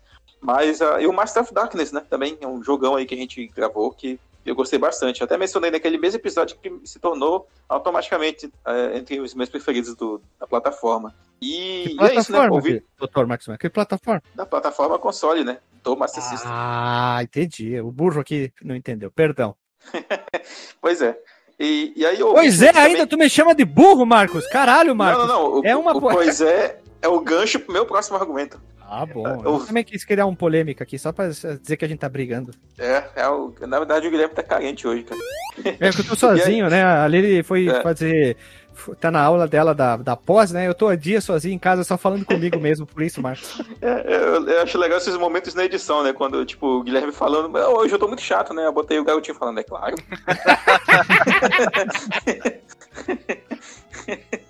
Bem, aí, como eu estava falando, né? Ouvinte que teve console, ouvinte que, que, que comprou os, os modelos da Tectoy modernos e tal, porte aí suas experiências. Ou, e compartilhe com a gente lá no grupo também, lá no, no não cheguei com enquetes de, de caráter duvidoso lá no grupo quando entrar, mas compartilhe suas experiências lá com a gente, que a gente vai gostar de comentar elas. E é isso aí. Isso aí, nada de política. Lá no nosso podcast pode fazer enquete quem que vai ser o próximo presidente. O Morteiro Lobato, porque eu escrevi errado, em vez de Monteiro. ficou muito bom. Ficou muito bom, né? Akuma, Cigano Igor, enfim, esses tipo de coisa de Hagar. política. Hagar tá aberto com todo o apoio dos integrantes do Fliperama. Agora vier coisa de política mesmo, a gente tira. Vamos lá. Alexandre, tu já falou. DJ, tu já falou. Doutor, tu já falou. Tu, Rodrigo Hash, o escritor. Bom, vamos lá. Eu tenho um carinho especial pelo Master System por ter sido o meu primeiro videogame, assim, depois de muitos anos de Atari. Meus amigos já tinham é, os consoles, os clones da Nintendo e, o Master System foi uma, uma, surpresa, assim, quando eu ganhei o console. Confesso que eu não, não fazia ideia do que, que, tinha, de quais eram os jogos, mas assim, foi muito bem-vindo. Tanto que até hoje eu não consigo decidir é, quem ganhou essa geração para mim, se eu gosto mais do, do Master System ou se eu gosto mais do Nintendinho, que muito posteriormente eu tive também. É, mas eu acho que vale a pena conhecer. Se você não jogou Master System ou se você tem algum tipo de preconceito, deixe isso de lado, porque a biblioteca do Master System é muito bacana e não só esses jogos mais famosinhos, mas assim, tem muito jogo escondido no Master System que é bem legal e que vale a pena se vocês procurarem aí por jogos, é, como a gente sempre fala e já gravou, né? Os Hidden Gems as, as gêmeas escondidas. As, gêmeas as gemas, escondidas? As, gêmeas. As gemas. As é atrizes pornô gêmeas. As, as tênia, as tênias escondidas. Procurem aí jogos que não são tão famosos de Master System, mas que vale a pena. E a dica é portátil chinês e emuladores e sejam felizes aí para jogar o Master System que Também. vão achar tudo que vocês precisam lá. Muita coisa. Joguei muito no meu Dingo. Dingo. Eu só queria dizer que quem tá quem ganhou essa geração, o Rodrigo Hash. Quem? Fomos nós. Raimundo Nonato. Filha da puta DJ, segunda vez que tu me rouba as frases já, caralho. Não vou mais fazer pergunta no podcast, já vou responder, bate pronto, pinga fogo. Ué, não, é bate-bola, cara. Tu fez a pergunta e eu, eu completei. O nome disso é sinergia. Vocês estão. Tu cruzou e eu cabecei. É isso aí. É, é me cruza que eu cabece. Golaço, é isso aí. Quem ganhou a geração fomos nós, porque nós fomos apresentados com os dois consolos. Né? Muito bons para essa geração. Tem jogos ótimos, Nintendinho. O Master, é claro, eu tive o um Master, meu primo teve o Nintendinho, Nintendinho. Eu tive a oportunidade. E o meu outro primo, perdão, teve o um Mega, então eu pude jogar em vários consoles diferentes. Foi muito divertido na época. Eu não briguei, eu não reclamei, eu me diverti, eu não fui no Twitter. Ele deixava sem problema tu pegar o joystick dele, Guilherme? Na mão, hein? Olha só. System. Sempre, sempre. Aí- Eu deixava todo mundo pegar no manche do Master System e na, na, na, na do, Ma- do Mega é isso, também. É isso que eu ia dizer, né, cara? Isso aí perdeu um pouco de charme quando saiu do Atari pra Nintendinho, né? Porque o controle mudou muito. É, né? Sem vergonha que tirou a, bi- a biluga, né, cara? Que filho da puta. Tiraram né? a pingola. A pingola. a jeba. Pingola, cara. Meu E é isso aí, pessoal. Jogue todos os jogos em vez de ficar reclamando. E se você quiser ficar no Reclame Aqui, ou quiser mandar um, um pra gente reclamar, ofendendo, porque a gente não gosta de eh, Legião Urbana. Se você for educado, tudo bem. Agora, se A você gente for não, tu e o Renato Guardia. É só vocês dois. Calma! Se você mandar uma mensagem divertida, show. Se você for ofensivo e desrespeitar, a gente não vai responder você. Se quiser Show. xingar a gente, antes faz um apoio lá no nosso padrinho, depois você tem todo o direito de xingar a gente. Tá Tá, certo. Hash? Agora, agora o resto chegou ao oitavo sentido, né, Alexandre? Chegou a hora chique. É hora, chega Ah, no é. comentário.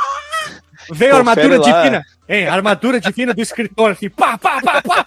Ah, Uratena! Golpe escarlate do lápis satânico. Pá! Dispara um monte de lápis atrás do resto, assim, vem. E no final vem um monte de, de, de teclinha de máquina de escrever e esmaga o cara, assim.